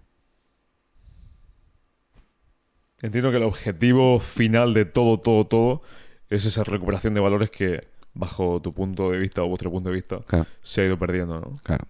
Entonces, y es, es esa filosofía Scout, dejar este mundo mejor que lo encontraste. Filosofía Scout. Intentar poner nuestro grano de arena a esta sociedad. Pero qué importante, fíjate que parece que muchas veces nos calentamos la cabeza, queremos cambiar el mundo, pero cambiándose uno a sí mismo. Porque tú imagínate que todo el mundo se trabaja en sí mismo, entrena la mente, el cuerpo. Hostia, el mundo iría, vamos, de maravilla. Claro. Es que ten en cuenta. una, utopía, ¿no? Claro, pero cuando yo explico esto a los instructores de honor, que lo vendo con esta pasión, que ves que se, me nota, se, me ilumina la cara y los ojos. Bueno, cojones, eso es que lo vive. Claro, yo lo vi. Cuando explico con esta pasión lo que hacemos, cómo lo hacemos y por qué lo hacemos y para qué lo hacemos, nadie me dice que no. O sea, eh, estamos ahí con, con Juanma eh, Pincho, que es Ciencia del Comportamiento. 800.000 seguidores. 5 hmm. millones de seguidores en TikTok. Entre TikTok y Instagram y todo lo que tiene. O sea, Miguel Asal. Murciano. O sea, 7 millones de seguidores. Y viene un día. El Búnker. Eh, Laura, que es Policía Nacional. Hmm. Ayer mismo salió en redes José Félix Ramajo. O sea, estamos hablando de, Samuel Vázquez. O sea, estamos hablando de gente top. Samuel Vázquez, ¿eh? Estamos hablando de gente top. O sea, tengo militares. Miguel, que, que, eras capitán. O sea, tengo, tengo, gente, tengo gente que lo único que quiere es, si puede, ayudar. O sea, Policía Municipal, el Búnker, que tiene un canal eh, en, en, Instagram, en TikTok, en YouTube. O sea, gente que lo que hace es ayudar. Entonces, de verdad, no tiene precio esto. Entonces, claro, me meto en el Instituto de Honor porque ¿qué he conseguido? Pues he conseguido en, casi tres años, no dos, años y poco, pues cuatro mil y pico seguidores. No está mal para ser el tema que es y lo que es, ¿no? Hmm. Entonces, he, conseguido eh, una colaboración y ayuda espectacular. Entonces, eh, tengo la confianza que para mí es lo más importante de las familias. Familias que el año que se van diciendo el año que viene, mi hijo viene, ¿eh? Pero no porque lo diga el padre, sino porque le dijo, el hijo o la hija está diciendo, mamá, apunta para el año que viene. ¿Eso tiene precio? Ya, normal. Claro. Cuando llega al campamento los, muchachos, lo primero que hacen es dejar el móvil en el tupper móvil. Tenemos un tupper de los chinos que compramos un tupper plástico y dejan el móvil. Hasta el tercer día no lo tocan. Y después solo tocan 15 minutos al día para llamar a sus padres. Y el móvil se queda ahí. Otro tema también. Otro tema muy importante, esa cura de pantallas. Desconexión total. Total. 100%. Claro. Entonces, claro, eh, sí que es cierto que esa labor, ese trabajo al final es gota, gota, ¿no? Una gota, otra, otra, otra. Y bueno, pues vamos expandiendo eso, ¿no? Entonces, bueno, eh, eh, ya hay psicólogos y psicólogas que recetan el campamento a sus pacientes, a los padres. Dijo, tu hijo debería ir a este campamento. Por algo será, ¿no? Hmm. Entonces, Pedro García Guado, por ejemplo, nos ha ayudado muchísimo. O sea, ha difundido el, campamento. Entonces, no es militar, es civil. Que, de hecho, Pedro Primería, él también se viste de militar, ¿eh? Yo le pongo el uniforme. Y yo soy militar, ya, tú, Pedro, no te preocupes. Se pone una camiseta suya que pone mentor, los pantalones. Bueno, pues vamos ahí, ¿no? Entonces, en fin, lo que quiero decir es con, todo esto es que, realmente, eh, o sea, se me ha olvidado, por ejemplo, eh, Iker, Iker Echevarría es uno de los mejores abogados penalistas que hay en España, sobre todo de tema militar. Apuntados, chicos, lo que veis estos militares. Iker Echevarría. O sea, eh, está en redes, 90.000 seguidores. Explica el tema penal militar de una forma didáctica y práctica. O sea, para mí es el mejor de España con diferencia. Hmm. Y viene sin pedir nada a cambio. De, verdad, Dani. O sea, es que. Entonces, la gente dice, no, es que vivimos en un mundo consumismo. No, no, no, no. Cuando tú cuentas algo real algo motivador, algo puro, algo con finalidad, algo con respeto, todo el mundo dice sí. Ya. vocación. Esa vocación, ese, ese hacer. Entonces, bueno, eh, en eso estamos, estamos haciendo crecer, eh, estamos muy contentos, la verdad. Eh, tenemos una capacidad hasta 300. Bueno, fíjate. bueno. ¿Vale? A ver si se apunta alguien. ¿Se apunta alguien? es muy fácil entrar en el, Instagram, enviar un mensaje. Pero, pero vamos, que ya te digo que, que por ahí esto es lo que hay. Claro, todo esto además viene porque eh, yo también trabajo mucho el tema de seguridad, ¿no? Eh, yo soy un profesional de la seguridad. Eso también te quería preguntar. Antes de entrar en ese tema, eh, José, claro, a los niños, porque se entiende como niño hasta 18 años, vamos a poner. Sí, nosotros estábamos entre 12 y 18. Menos no. Sí, entre 12 y 18. Menos no porque ya hay mucha diferencia de edad entre la 18. Vale. ¿Vale? Pero todo este tipo de formación, fuera de este tipo de campamentos, ¿Cómo se le puede ir implementando? Por ejemplo, que unos padres cojan a sus niños de. Porque aquí hay mucho, aquí hay mucho adulto escuchando esto, gente de 40, 50 años, que a su hijo de 7 años le apunte a karate, a taekwondo, a un arte marcial, para que aprenda defensa. Que sobre todo yo veo que lo afronten a situaciones que no le apetece hacer y que las hagan. Por la disciplina. Es decir, el hacer lo que debes, independientemente de que te guste más o menos, simplemente porque yo creo que eso te da disciplina y para hacer algo el día de mañana que no te gusta, mm. lo afrontas. ¿Qué le dirías tú a esa gente? Bueno, yo a esos padres que. que primero, eh, a los padres les diría que para poder vivir una buena adolescencia hay que trabajar en una infancia. ¿Vale? Si la educación en la infancia me preocupo en trabajarla bien y me puedes decir, ostras, José, ¿y quieres trabajarla bien? Bueno, me voy a ir a Omar, leer. vale. Eh, eh, lo digo porque lo decía tan insistentemente. tiene, razón, tiene razón. Me, hizo gracia, no, hay que leerle. Pues y, no le falta razón. Tiene, razón, tiene mucha razón, mucha razón, ¿vale? Mucha razón. Entonces, hoy en día, gracias a Dios, hay un montón de libros eh, de gente súper profesional que, que, te ayuda, ¿no? Pero, eh, y si no, pues bueno, pues ir a un profesional que es una psicóloga o, psicólogo donde te pueda dar ítems o, buscarte la formación que la hay, ¿vale? La hay para padres, ¿vale? Eh, de hecho, hay muchos municipios que tienen escuelas de padres, ¿vale? Que no son escuelas de padres que le vayan a enseñar nada, sino que eh, traen charlas, traen psicólogos y, ayudan mucho a, a esa mm. parte, ¿no? Pero eso hay que trabajarlo no cuando tengo un problema, que sí, que si no lo he trabajado antes, pues vale, pues bien, ves cuando tengas el problema. Pero eh, vamos a ver, igual que no hay un incendio si apagamos un conato, ¿no? ¿Qué quiere decir esto? Que si prevenimos, hmm. me estoy curando, ¿no? Entonces, si soy capaz de coger una enfermedad a tiempo, pues me ahorro muchas molestias. Pues esto es lo mismo. Si yo trabajo bien la infancia, la niñez del muchacho o muchacha, me voy a encontrar con una adolescencia no por eso menos dura, porque la adolescencia es la adolescencia hay que pasarla, pero sí mejor gestionada. Porque al final no vas a poder evitar al adolescente, el adolescente es el adolescente y todos hemos pasado por ahí y es inevitable. Eh, seguro que tu madre, eh, si hacemos memoria, dirá, lo, hubiese matado. Pues, pues, seguramente, ¿no? Pero claro, costó tanto traerte al mundo que mejor no te mata, ¿no? Pero, pero, pero todos hemos pasado por esa fase, ¿no?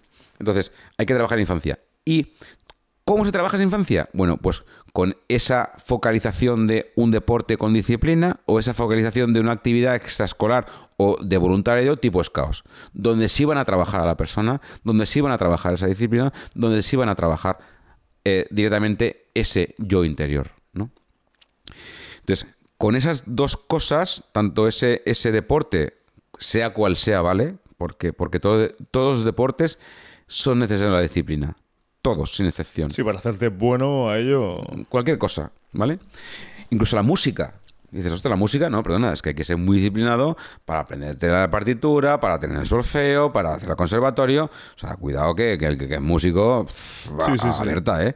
Entonces, claro, entonces cualquier actividad eh, que refuerce ese trabajo personal es 100% necesario. Pero una, no siete, porque sobrecargamos también a ese niño o niña. Hmm. Y al final acaba aborreciendo lo que creemos que es bueno. Entonces. Qué complejo, ¿eh? Muy complejo. Porque tú, como sabes que al niño le gusta con siete años lo que está haciendo. Pero lo que has dicho antes está muy bien dicho antes, ¿eh? Tú has probado muchas cosas. Es que hay que probar. Muy, yo estoy muy de acuerdo con eso. Sí, sí, hay que probar. Hasta que el niño te dice, eh, papá o mamá, esto. Pero no, eh, no, quiero que sea futbolista, futbolista. No, no, no. Si tu hijo no es futbolista, no es futbolista. ¿Qué No, más da, porque chico? No se le va a dar bien, a lo mejor. Ya está. ¿Sabes? Entonces, ahora, mira, te voy a decir la clave. O para mí es la clave. Hay que hacer que tu hijo o hija se divierta. Si se divierte, aprende. Si no se divierte, busca la forma para joderte. Porque es un niño, Ya. una niña. Entonces, si yo hago un campamento en el CID donde lo- hago que lo pasen mal, se van. Si hago que se diviertan, no se mueve ni Dios. Lo cual no quiere decir que no haya disciplina, que no haya formación. Eso te quiero preguntar, porque la línea la, muy difícil, el- el- el- es fina, ¿eh? muy Es fino. decir, hasta qué punto te diviertes, pero hasta qué punto afrontas aquello que no te apetece hacer. Pero cuando ves que sois 30, 40, 50, 80, 90, 100, 200 y haces así y dices, hostia, es que mm, va, yo también, ¿sabes? Claro. Ya. Mm, Voy a hacer caso, voy a hacer derecha, claro, porque es que nosotros empezamos a las 7 de la mañana, ¿eh? Nos acostamos a las 12. Sin parar. 13 días. Y, no, eso para alguien. y nos levantamos con quinto levanta, tira de la manta, ¿eh? O sea, ¿vale? Izamos bandera, eh, sí, que todo tiene un proceso. Entonces, todo tiene una continuidad. Todo tiene, que es muy importante para nosotros, un hilo conductor. Y ese hilo conductor se tiene que trasladar a todo, tanto en la vida de casa, como en la vida escolar, como en la vida personal. Entonces yo cuando consigo mantener ese hilo conductor, consigo que mi vida sea lo más controlada y homogénea posible. Cuando ese hilo conductor se rompe, todo se va al carete. Cuando no hay un equilibrio entre lo que yo digo en casa con lo que yo actúo, que mi hijo ve, yo te digo que en casa no me grites, pero voy en el coche y pego y insulto al que me pega con el pito. Entonces el hijo, el niño dice, o niña dice, eh, vamos a ver, no puedo insultar, pero voy en el coche y le ha llamado, que, le ha puesto mil, mil- mil perrunas. Es que intento no, ¿vale? Tú suelta lo que Ya, tú- pero bueno, cuando pero entendemos perfectamente lo que Entiendo quiero perfectamente. Sí. entonces, que no se obra con el ejemplo. No se es coherente. Exactamente. Sí. En todo. Entonces, ese hilo conductor es necesario. Entonces, si yo tengo un hilo conductor en mi vida personal y yo transmito a mi hijo o hija ese hilo conductor en la medida de lo posible, Mm. porque todos tenemos días malos, ¿vale? Y días buenos, y días mejores y peores. En la medida de lo posible lo intento eh, mostrar. Entonces mi hijo va a absorber eso, porque no nos confundamos. Nosotros educamos de espejo. ¿Qué quiere decir esto? Que yo he cogido lo que mis padres me educaron, lo que no me ha gustado lo he apartado, lo que me ha gustado lo estoy copiando y pongo parte de lo que me gustaría a mí que me hubiesen gustado que hicieran. 100%. ¿Vale? Y eso es como yo educo. No digo ni bien ni mal. ¿Vale? Es tu educación. Muy bien. Entonces, estamos educando de espejo. ¿Qué va a hacer mi hijo? Yo soy su espejo. Mi espejo fue mi padre y mi madre. Ahora yo soy el espejo de mi hijo y mi hija. ¿Qué va a hacer? Lo que yo le, lo que yo le muestre. Entonces, eso es lo que intentamos trabajar en el campamento. Y eso con diversión. ¿Y qué es la diversión? Pues la pista americana, rapper, eh, cartografía, juegos, piscina, buceo. Eso es divertirse. Porque vienes a divertirte. Entonces, ¿vienes a pasarlo mal? No, no, no, no. Vienes a divertirte. Entonces, cuando yo, nosotros conseguimos que la gente se divierta con la disciplina, el respeto, la educación y eh, pensando en que el primero eres tú y tú eres dueño de tu destino y tú mandas de ti, entonces hacemos un buen trabajo. Otra enseñanza que veo que no se da en la educación normal, pero que en la milicia sí, que parece que no te tienes que creer a ti mismo, que si te quieres eres egoísta y que primero tienes que poner a, a los demás. Coño, yo pienso y he descubierto por mi propia cuenta que hasta que uno no se cambia, hasta que yo... ¿Yo cómo le voy a decir a alguien que cambie su cuerpo si yo no he cambiado mi cuerpo? Efectivamente. No, no obro con el ejemplo. Efectivamente. Vamos a lo mismo, ¿eh? Efectivamente. Vale. Uy, eh, ¿Iba a decir algo? o- No, no, no, entonces, es que esa es la clave, Dani. Sí.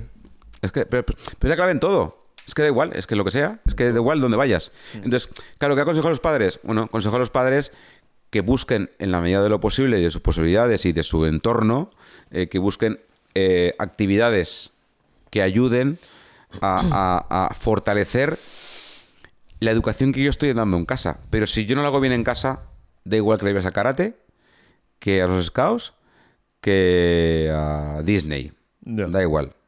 Lo va a hacer mal. Porque eres tú el primero que tiene que empezar. Entonces, ¿qué digo a los padres? Pues cuando me vaya a la cama, por las noches, repase lo que he hecho y lo que he dicho para ver qué he dicho y qué he hecho mal para hacerlo mejor. Que ojo, ¿eh? Que yo me equivoco mm, todos los días, ¿eh? Y lo hago mal todos los días. Sí, sí.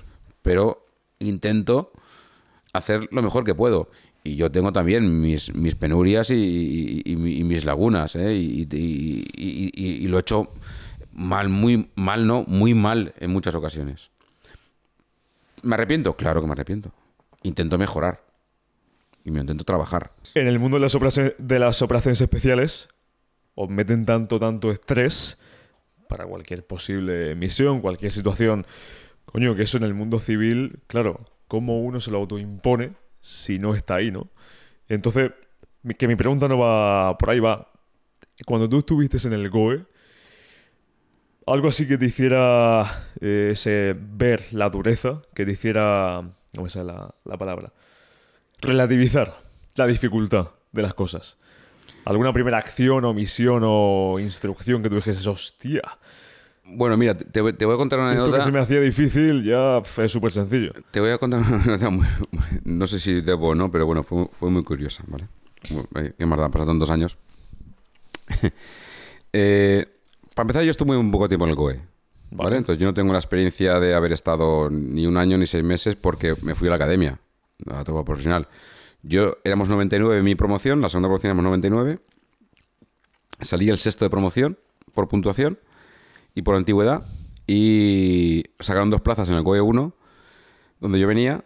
Y el tercero vino conmigo del COE 1, Fabián. Y el, cuarto en la lista me quitó mi plaza. Entonces no pude volver al GOE 1. ¿Vale?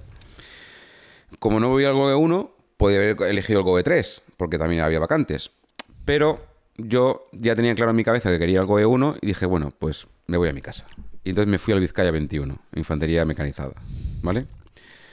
Con tan buena o mala suerte que ese mismo año mi padre falleció y tuve la suerte de estar en casa y vivir los últimos meses de mi padre. ¿Vale? es un tema muy personal. O sea, con el no me arrepiento, porque hubiera estado en el GOE 1 y hubiese podido estar al lado de mi padre sus últimos meses. Fue algo muy repentino y se fue muy rápido y bueno, pues pude eh, estar a su lado. Pero, pero sí que es cierto que, lo que me decías, que, eh, físicamente el GOE y tal. Bueno, y entonces yo no tengo mucha experiencia, no te puedo contar muchas cosas porque no estuve mucho tiempo. fue muy intenso, para mí fue muy intenso, como puedes entender, ¿vale? Pero una de las primeras cosas que a mí me sorprendió y, me hizo cambiar radicalmente todo, todo desde el punto de vista de unidad, desde el punto de vista de, conexión, ¿vale? De hasta qué punto gente que no se conoce de nada, que eran obligatorios, voluntarios en el GOE, pero eran de servicio militar, aquello parecía una sola persona. Entonces, eh, o sea, es sorprendente cómo estas unidades te consigues, eh, consiguen eh, con la formación, con la instrucción y con el trabajo diario, que llevan un trabajo brutal detrás, con una tecnología brutal, consiguen que no haya un grupo, que sea una unidad, una sola persona, todos son uno. Y eso se consigue en esas unidades, en unidades como, como, como el GOE, como la Legión, como, como la Brigada Paracaidista, ¿no? O como unidad de montaña, que son unidades de élite al fin y al cabo, ¿no? Entonces, eh, eh, fue una cosa eh, curiosa, casi cómica, ¿no? Cómica por, por lo, como lo voy a contar, pero, pero de cómico tenía poco. De repente me encuentro en una formación, eso sería el segundo o tercer día, ¿eh? O sea, yo allí, claro, me trataba muy bien como era cabo, claro, un cabo en una unidad de estas ya tiene cierto respeto, ¿vale? Por entre, entre los, soldados y entre los mandos. Y un cabo primero, pues ya imagínate, ¿no? A partir de ahí, los, estas unidades, los mandos tienen un peso muy importante. Importante, sí. Pero lo tienen importante no porque sean mandos, sino porque hacen lo mismo que el soldado. el ejemplo. Entonces, claro, hay una unidad tan potente porque todos son iguales. Entonces, eso es lo que une, ¿no? Pero a lo que vamos, en, en- en la anotación me voy por las ramas. Eh, de repente eh, me encuentro en una formación, fuera de la compañía, el capitán voceando encabronado. Estoy hasta los huevos, esto no puede ser, no sé qué, no puedo- esto no puede pasar. Yo decía, ¿qué ha pasado? Claro, ¿a quién se le ocurre cortar la oreja a un pistolo? Yo digo, ¿perdona? ¿Una oreja a un pistolo?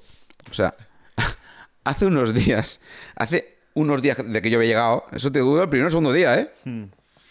Eh, en la cantina de la base Sí. había habido una reyerta entre la gente, los, el resto de soldados de reemplazo, y entonces en aquella época el machete, ¿vale? El oso negro de dotación, Sí. el GOE, estaba autorizado a llevarlo todo el día encima. Vale. Entonces iba a la cantina con el machete, ¿vale?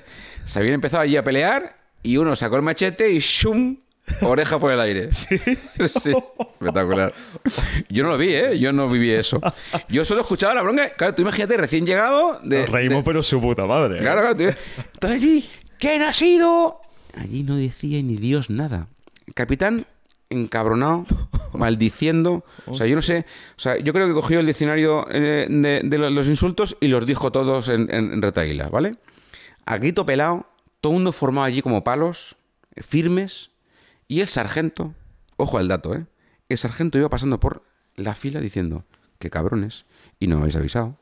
Y yo tenía que haber estado allí, y habéis, habéis, habéis liado un pollo y, yo- y no me habéis avisado, yo quería estar con vosotros. O sea, el capitán diciendo del mal que teníamos que morir, y el sargento diciendo, joder, me podéis haber llamado, porque yo estaba allí, porque Sí, yo... ¿no?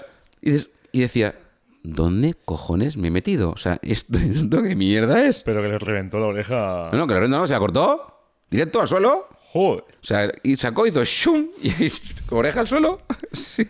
Claro, ya no vais a llevar más el cuchillo, claro, cuchillo esto fuera, ya, ya claro, nos, nos castiga. Y decía, ¿hola? ¿Perdona? ¿Eh? ¿Esto. Pero Tú imagínate el shock. No, no, es surrealista. ¿eh? Claro, es surrealista, claro. Y todos allí, ¿quién ha sido? Que dé un paso al frente, ¿quién ha sido? Y toda la compañía hace, ¡bom! ¿Qué haces? O sea, ¿qué haces ahí?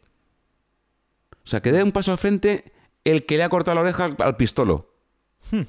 Porque pistolo es una forma despectiva que se decía entonces, porque que no es cierto, ¿vale? Pero en las unidades de élite como que los demás son menos, que no es cierto. Perdona, un soldado de artillería, ingenieros o logístico es tan importante y tan profesional como un GOE o un, o un- un- o un- un legionario. No nos confundamos. ¿Por qué es diferente? No es diferente. La instrucción es diferente. Y el endurecimiento es diferente. Pero es igual de militar, igual de profesional, igual de, de- de íntegro que cualquier otro. Sí.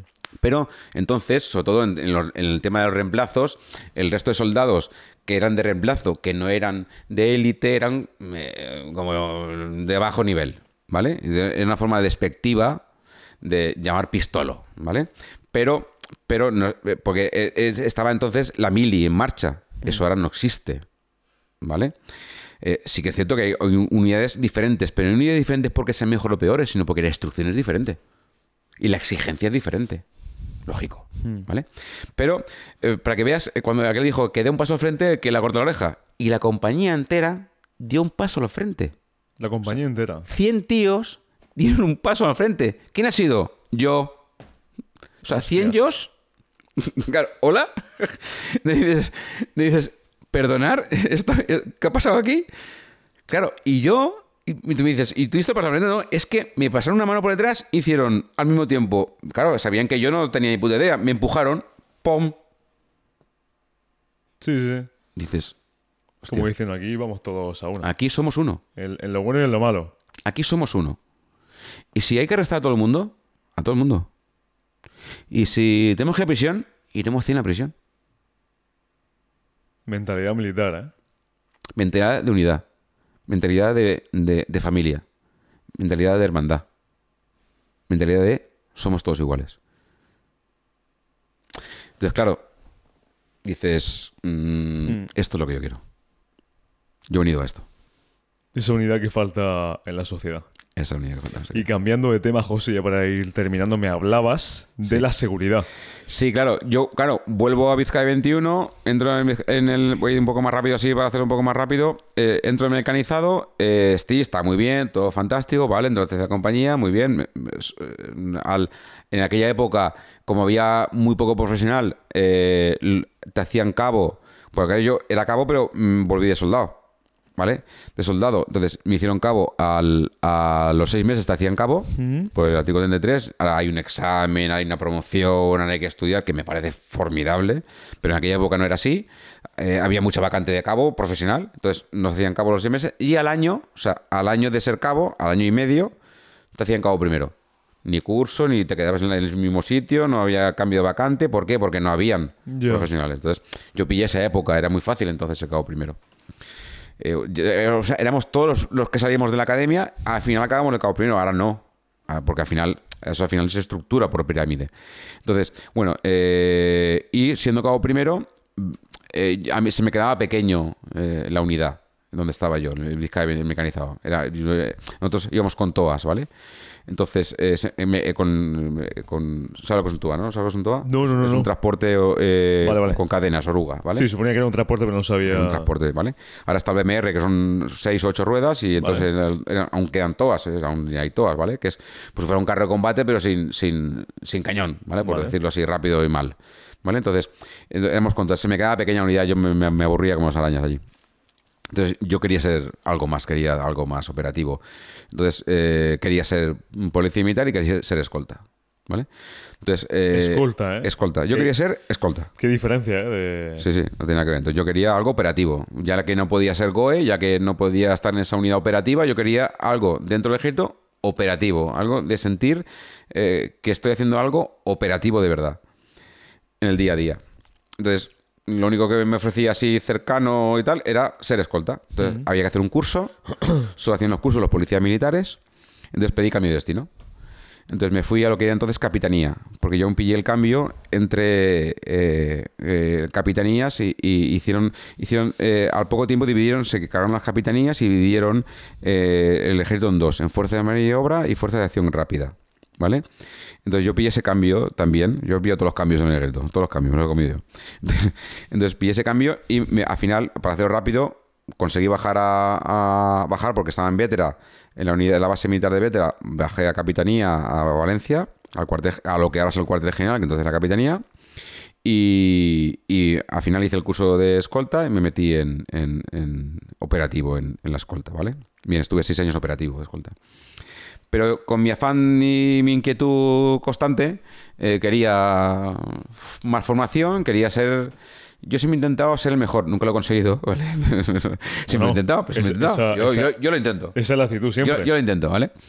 Eh, entonces, eh, me enteré que había un curso en Israel, que era... Bueno, había tres cursos muy famosos en el mundo, uno en Estados Unidos, Mm. en, en Miami, otro en, en, en- Letonia y otro en, en Israel, ¿vale? Y bueno, mi primer préstamo financiero que pedí en mi vida fue para irme al curso de Israel, ¿vale? Contacté con, con la academia, que es PESOS, que es Professional School of Security, en, en, en eh, en un kibutz, y no, allí que me fui. Me fui con, con 26 años a hacer el curso de Israel. Fue mi primera vez que... que fue una- la- aquella academia es una academia privada, pero que está eh, eh, dirigida y montada por gente del Mossad. ¿Y qué tipo de formación o cuál es el fin de, de ese tipo de instrucción o formación? Bueno, tú buscas... eh, Tener la capacidad de proteger, entiendo, a cualquier tipo de persona, de Claro, claro, claro, claro. Yo, yo, yo fui a un curso de, de, de- de protección de autoridades, ¿vale? De VIPs. Vale. Entonces... eh, Una autoridad se entiende, puede ser, por ejemplo, un político o alguien... un- una autoridad puede ser de un empresario Ah, vale. que te puede pagar una protección de autoridades, Vale. ¿vale? Una escolta. Mm, Aquí el nombre, la traducción al castellano es guardaespaldas, Vale. pero la, la palabra técnica en España es escolta, Mm. ¿vale? Eh, entonces, eh, o un empresario con mucho dinero, hay empresarios en España que llevan escolta, y, o un político, porque lo lleva, o un militar, los militares, de, depende qué, qué rango, también llevan escolta obligatoria. Eh, ten en cuenta que yo te hablo de la época de ETA, ETA estaba operativa, 100%, Ya ves. ¿vale? yo viví esa época de protección de autoridades con una banda terrorista actuando en su máxima eh, expresión. Eh, tuve momentos difíciles durante esos años eh, por culpa de, los avisos que teníamos. Eh, de hecho, siendo escolta hubo atentados en Valencia. Entonces, sí, afrontaste situaciones... No llegué, por suerte, no llegué a afrontar ninguna situación demasiado complicada, pero sí que, tú, sí que viví situaciones, sí que viví situaciones de darte un listado de posibles coches bomba cuando salías a la calle. la tensión estaba constante, salías a la calle con tensión. Mm. de hecho, trabajamos semana sí, semana no. Entonces, eh, eh, porque nosotros, es una de las cosas que está mal en el ejército, nosotros no cobramos ni peligrosidad ni disponibilidad, entonces te lo compensaban con días libres, ¿vale? Entonces, bueno, era lo que había. Eh, los salarios en el ejército, pues, mm, no son todos los que deberían ser. ¿Vale? Vamos a dejarlo ahí porque se daría para otras siete sesiones más. Sí, pero bueno, yo creo que lo, que lo has dejado claro. Es transparente, ¿no? Que, bueno, que podrían ser más altos. Mucho más, ¿vale? Por el trabajo que conlleva. Porque al final, eh, ¿vale? No, no, desmerezco a, los demás, sino lo que me gustaría es que se mereciera a, los que están. ¿Me, explico? Es que luego vamos a lo mismo y yo siempre me, mojo aquí, pero es que se destina dinero en impuestos a cosas que dices tú, ¿para qué? Mm. ¿Para qué? Y luego, se lo, no sé si se lo dije a Iván o a, o a otra persona que estuvo aquí, a Álvaro de las Heras, teniente de navío de la Armada Española, que le dije, coño, que os merecéis más que nada más que por la labor física, mental y mm, mm. todos los días pim, pim, pim, pim, pim, pim. Sí. No sé, es como yo lo veo. Yo también lo veo. Que luego se destinan impuestos a no sé qué mierda, hablando mal y pronto. Mm y se valora poco el trabajo a pie de calle. un, soldado, no sé cómo está ahora, pero estará en 1000, 1100, supongo un soldado más o menos, estará ahora ahí, no tengo ni idea, ¿vale? Eh, un soldado, de, depende de qué destino, tienes unos complementos o no, ¿vale? Pero un soldado recién salido de la academia, pues estará en 900, 1000 euros o 1100 euros. Y, qué diferencia hay entre entre un policía municipal, con todos mis respetos, que ha pasado por una academia seis meses o nueve meses ¿Qué diferencia hay con un soldado? Que, está cobrando 1.500. Que el policía municipal cobra más, entiendo. Claro, como el policía estará en 1.500, 1.600. O sea, yo entiendo que el trabajo de un policía local, nacional o, guardia civil, evidentemente es, diferente. Eh, pero no es diferente, eh, eh, es diferente en el, contenido, ¿no? Pero, pero al final han pasado una oposición, han pasado una formación hmm. y, y, están haciendo un servicio a la sociedad. Perdona, es el mismo. Ya. ¿No? Entonces, entonces eh, eh, yo lo único que estoy diciendo es que se debería de equiparar de una forma digna. Yo entiendo que tiene que haber diferencias entre de muchas cosas, pero de una forma digna. Yo creo que, que la tropa profesional, sobre todo los soldados eh, y los cabos, deberían estar un poco mejor, y los cabos primeros, ¿no? Un poco mejor, con un salario un poco más digno. Pero bueno. Bueno, y qué mejor que gente como tú que lo diga. Claro, es que, no es, así. Es que no, no. Cualquiera del mundo externo militar que opine sin. Pero bueno, ya entraríamos en temas políticos que, que no es el caso, ¿no? Sí, sí. Entonces, bueno, al final lo que hago es buscar esa, esa, esa ganas de, aprender y evolucionar como, como profesional. Es la que me lleva a hacer el curso de escolta en Israel. Que me cambia la vida, ¿eh? O sea, me cambia la visión del mundo, me lo cambia todo. Era mi primer viaje al extranjero. O sea, que yo fue un antes y un después en mi vida. No solo técnicamente, que también, ¿vale? Porque mejoré técnicamente de una forma espectacular, eh, sino que además me cambió mucha forma de pensar y ver las cosas. Entonces, eso además me mm, vuelvo con ganas de aprender más. Eh, busco otro curso, hago, hago, un curso de director de seguridad a nivel nacional, un máster de 600 horas con Belt Ibérica, ¿no? Eh, una camilla montada por un, por un, por un ex militar también, ¿no? un teniente coronel, creo que era el empleo cuando se salió, que fue director de seguridad de la Opel en Zaragoza. Entonces, eh, eh, gente a un nivel muy top. Eh, yo era uno de los más jóvenes en, ese curso de director. Mis compañeros de, curso eran directores de seguridad de bancos y de, centrales nucleares. Entonces, yo estaba a un nivel muy top. Entonces, todo eso me lleva a, luego buscar una, vía profesional, civil, porque yo sabía que iba a terminar mi vida militar, lo tenía claro. Ya, yo había decidido eh, no enfocar mi vida profesional militar sobre la academia, por lo tanto, eh, en aquella época aún no existía la parte permanente, yo pillé el inicio muy temprano, ¿vale? Entonces teníamos un límite de contratos y había que terminar, ¿vale? Y además no había una compensación económica como la hay, como la hay ahora, y eh, que me parece fantástico además, pero sí que había que terminar, había que buscarse la vida. Yo siempre he dicho que el ejército es el mejor trabajo puente que existe en España. Con diferencia. ¿Por qué? Porque además eh, te da la posibilidad de que hay tantas posibilidades y tantas unidades diferentes que tú puedes elegir lo que quieres. Puede ser el mega operativo en la brigada paracaidista o en el GOE, o puede ser un logístico en un despacho eh, haciendo a, partes administrativas. Depende de lo que tú quieras o donde quieras ir, te va a dar tiempo a estudiar más.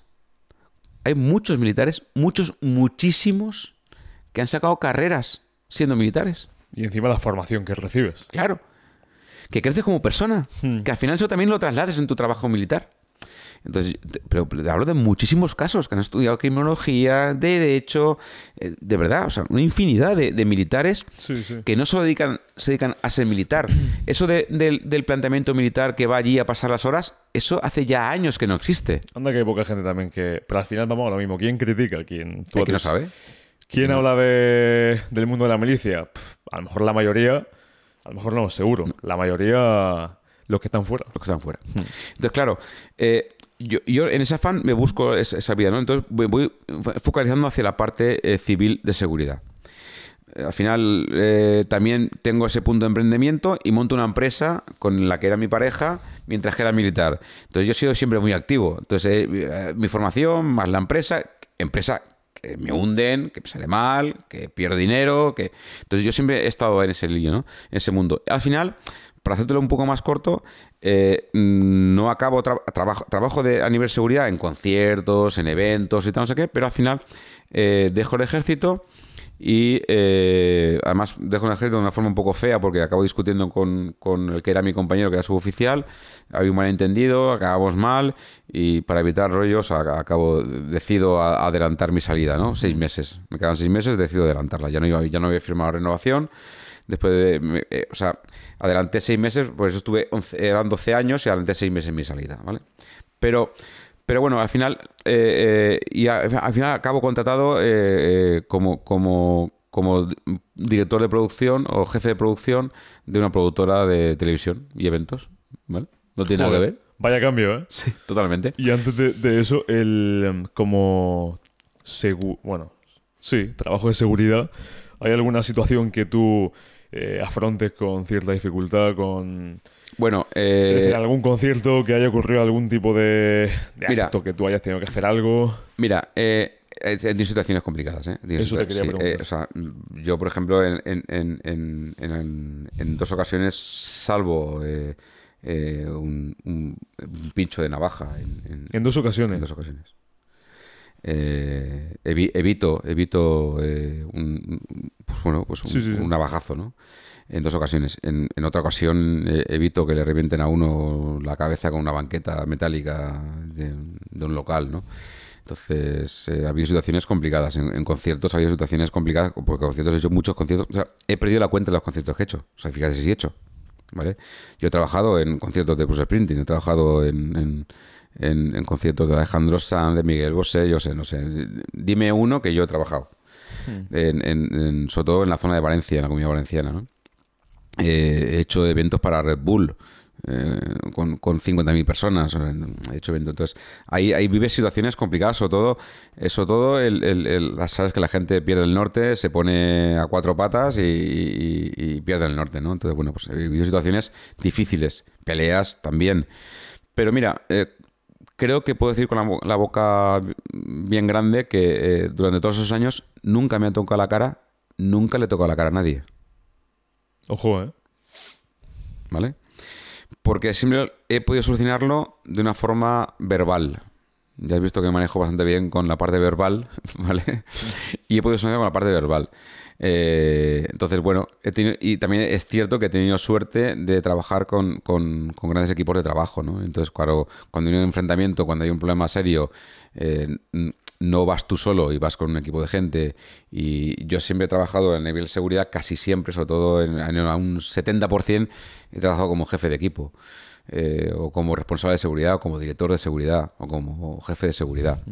Entonces, bueno, pues la verdad es que he podido lidiar pero he ido momentos difíciles, momentos de, de- de- de incluso de avalancha en conciertos por alguna circunstancia. Entonces, bueno, son momentos complicados. Y ahí ese bagaje militar es el que a mí me ha servido, no de mucho, de muchísimo.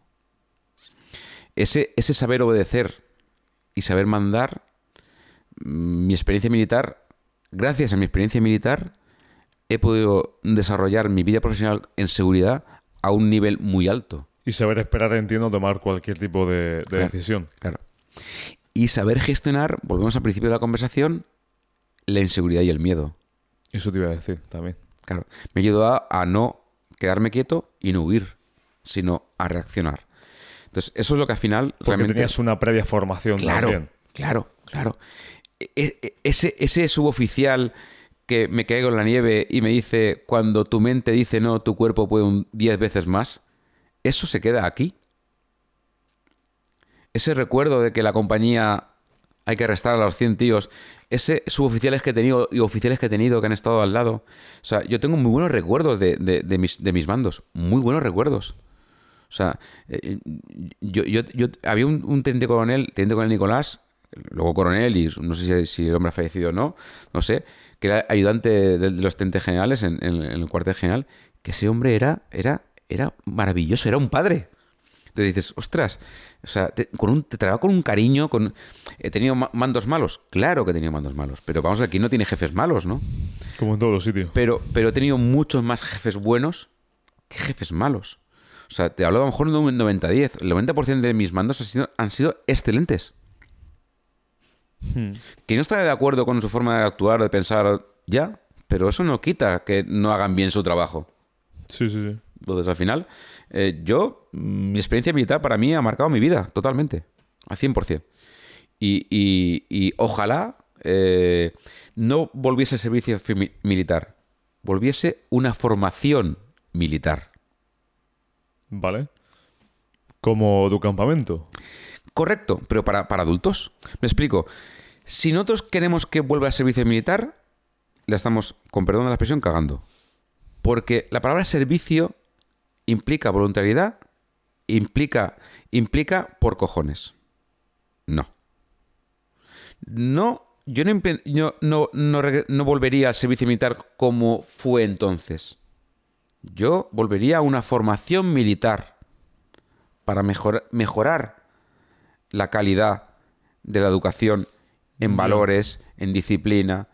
En, Si te refieres que no entre gente por entrar, ¿no? O sea, está claro que si no hacemos obligatorio, la gente no va a ir. Lo entiendo. Porque Eso somos así. que- Porque somos así. Somos así. ¿Vale? Pero no lo enfocaría de un tema eh, eh, por, por, por obligatoriedad. Lo, lo enfocaría de un punto de necesidad. O sea. La sociedad necesita, de 100%. alguna forma, 100%. o bien por lo militar o por lo civil, Muy de acuerdo. ¿vale? Necesita, de alguna forma, reglar la formación en valores. Hmm. Lo necesitamos. Y yo creo que eso es como, como el colofón ¿no? de, de- de- de la conversación. Y no con la palabra, sino con la acción. Hmm. Ya por último, José, te quería preguntar, bueno, me tiraría hablando contigo 7.000 horas más.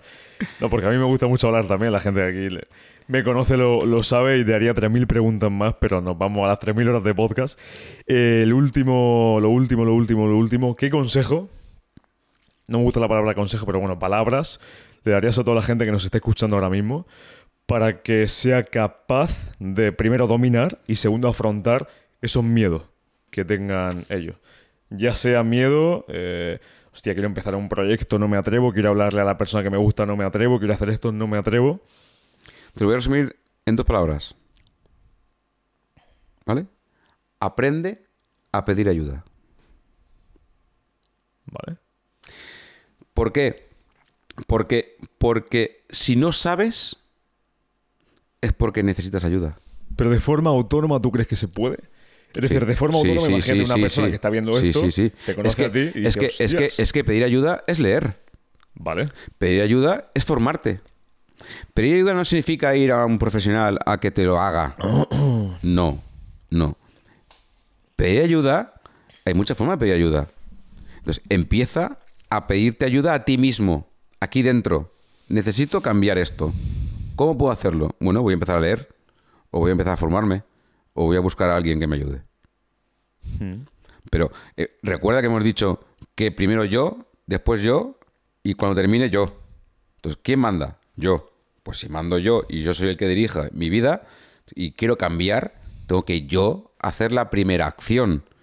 Si no quiero irme a, un- a una línea y no sé, o no quiero pedir ayuda a un profesional o a, un, a alguien técnico o externo, voy a empezar a, hacer, a trabajarme yo. ¿Cómo? Puedo empezar a leer, puedo hacer formación, puedo hacer cursos, puedo dar ese primer paso. Es que igual me pago un curso de un influencer de no sé qué, con todos mis respetos a todo el mundo, por supuesto, que hacen mucha gran labor, muchos de ellos, ¿vale? Y llego allí y salgo y digo, "Mm, pues no he aprendido nada. Te equivocas. Has aprendido a saber lo que no quieres. Fíjate si has aprendido. Así es. Fíjate si has aprendido. ¿Vale? Entonces, eso es lo que yo haría, ¿no? Aprende a pedir ayuda empezando por ti. ¿Cómo? Hay mil formas diferentes. Y que la gente no lo vea como egoísmo, que se pretende ver como egoísmo todo esto, la Matrix, el sistema, la televisión. No, no. No, que si piensas en ti, no es que si no piensas en ti, así, así vamos, así va España, así, Así va la sociedad, así que vamos. estamos más pensando en lo de fuera que en lo de dentro. Mm, Así vamos, ¿vale? Y, y- y lo fácil es echar la culpa a los demás. El primer culpable eres tú. 100%. Si no empiezas a asumir tu parte de responsabilidad, no de culpa, de responsabilidad, eh, la culpa no es de, ni de los políticos, ni, ni del FMI, ni del Banco Central Europeo, ni no, lo culpable, Que sí, culpable. que podrían hacer mejor las cosas. Bueno, Ya, claro, sí, muy pero bien. muy de acuerdo contigo. Ni el tipo de interés, ¿sabes? Ni la culpa no es de eso. La culpa la tienes tú. La- Sí. No culpa, responsabilidad. Entonces yo creo que habría que empezar por ahí. ¿Algo más? No, por mí nada más. Yo encantado de darte, Ha sido un placer, ¿eh? darte las De gracias, de verdad. Muchas gracias. Darte las gracias. Ha sido muy fácil, muy sencillo. Es mi primer podcast. Me, ha, me ha encantado. Me ha gustado. Espero que no sea el último. Y, y la verdad es que muy agradecido. Y muchas gracias por la labor que haces, ¿eh? Porque, porque Gracias de verdad. ¿eh? ayudas, ayudas a, a- a- a mostrar otra realidad de, de ciertas cosas y sobre todo de, de la milicia, como la llamas tú, y del ejército, que para mí, para mí es algo muy importante en mi vida. Ese, ese es el, el- objetivo y como siempre digo aquí, que la gente se cuestione Mm. todo lo que ve, todo lo que lee, que parece que todo lo que sale en televisión eh, es verdad, lo que dice este político es verdad y, y así va España, ¿no? Como decimos, Sí, que no hay ningún tipo de cuestionamiento. Así que, bueno, José, un placer, lo dicho. Gracias Dejaremos por aquí la, la web del campamento, Y- de todo. y- Y a todos vosotros, como siempre decimos, fuerza y honor. Fuerza y honor. Hasta el siguiente episodio y hacia adelante siempre, sin miedo a nada ni, ni a nadie. Gracias. Qué grande, ¿eh? Te he visto fuerte. Eh, bueno. ¿Cómo lo has visto?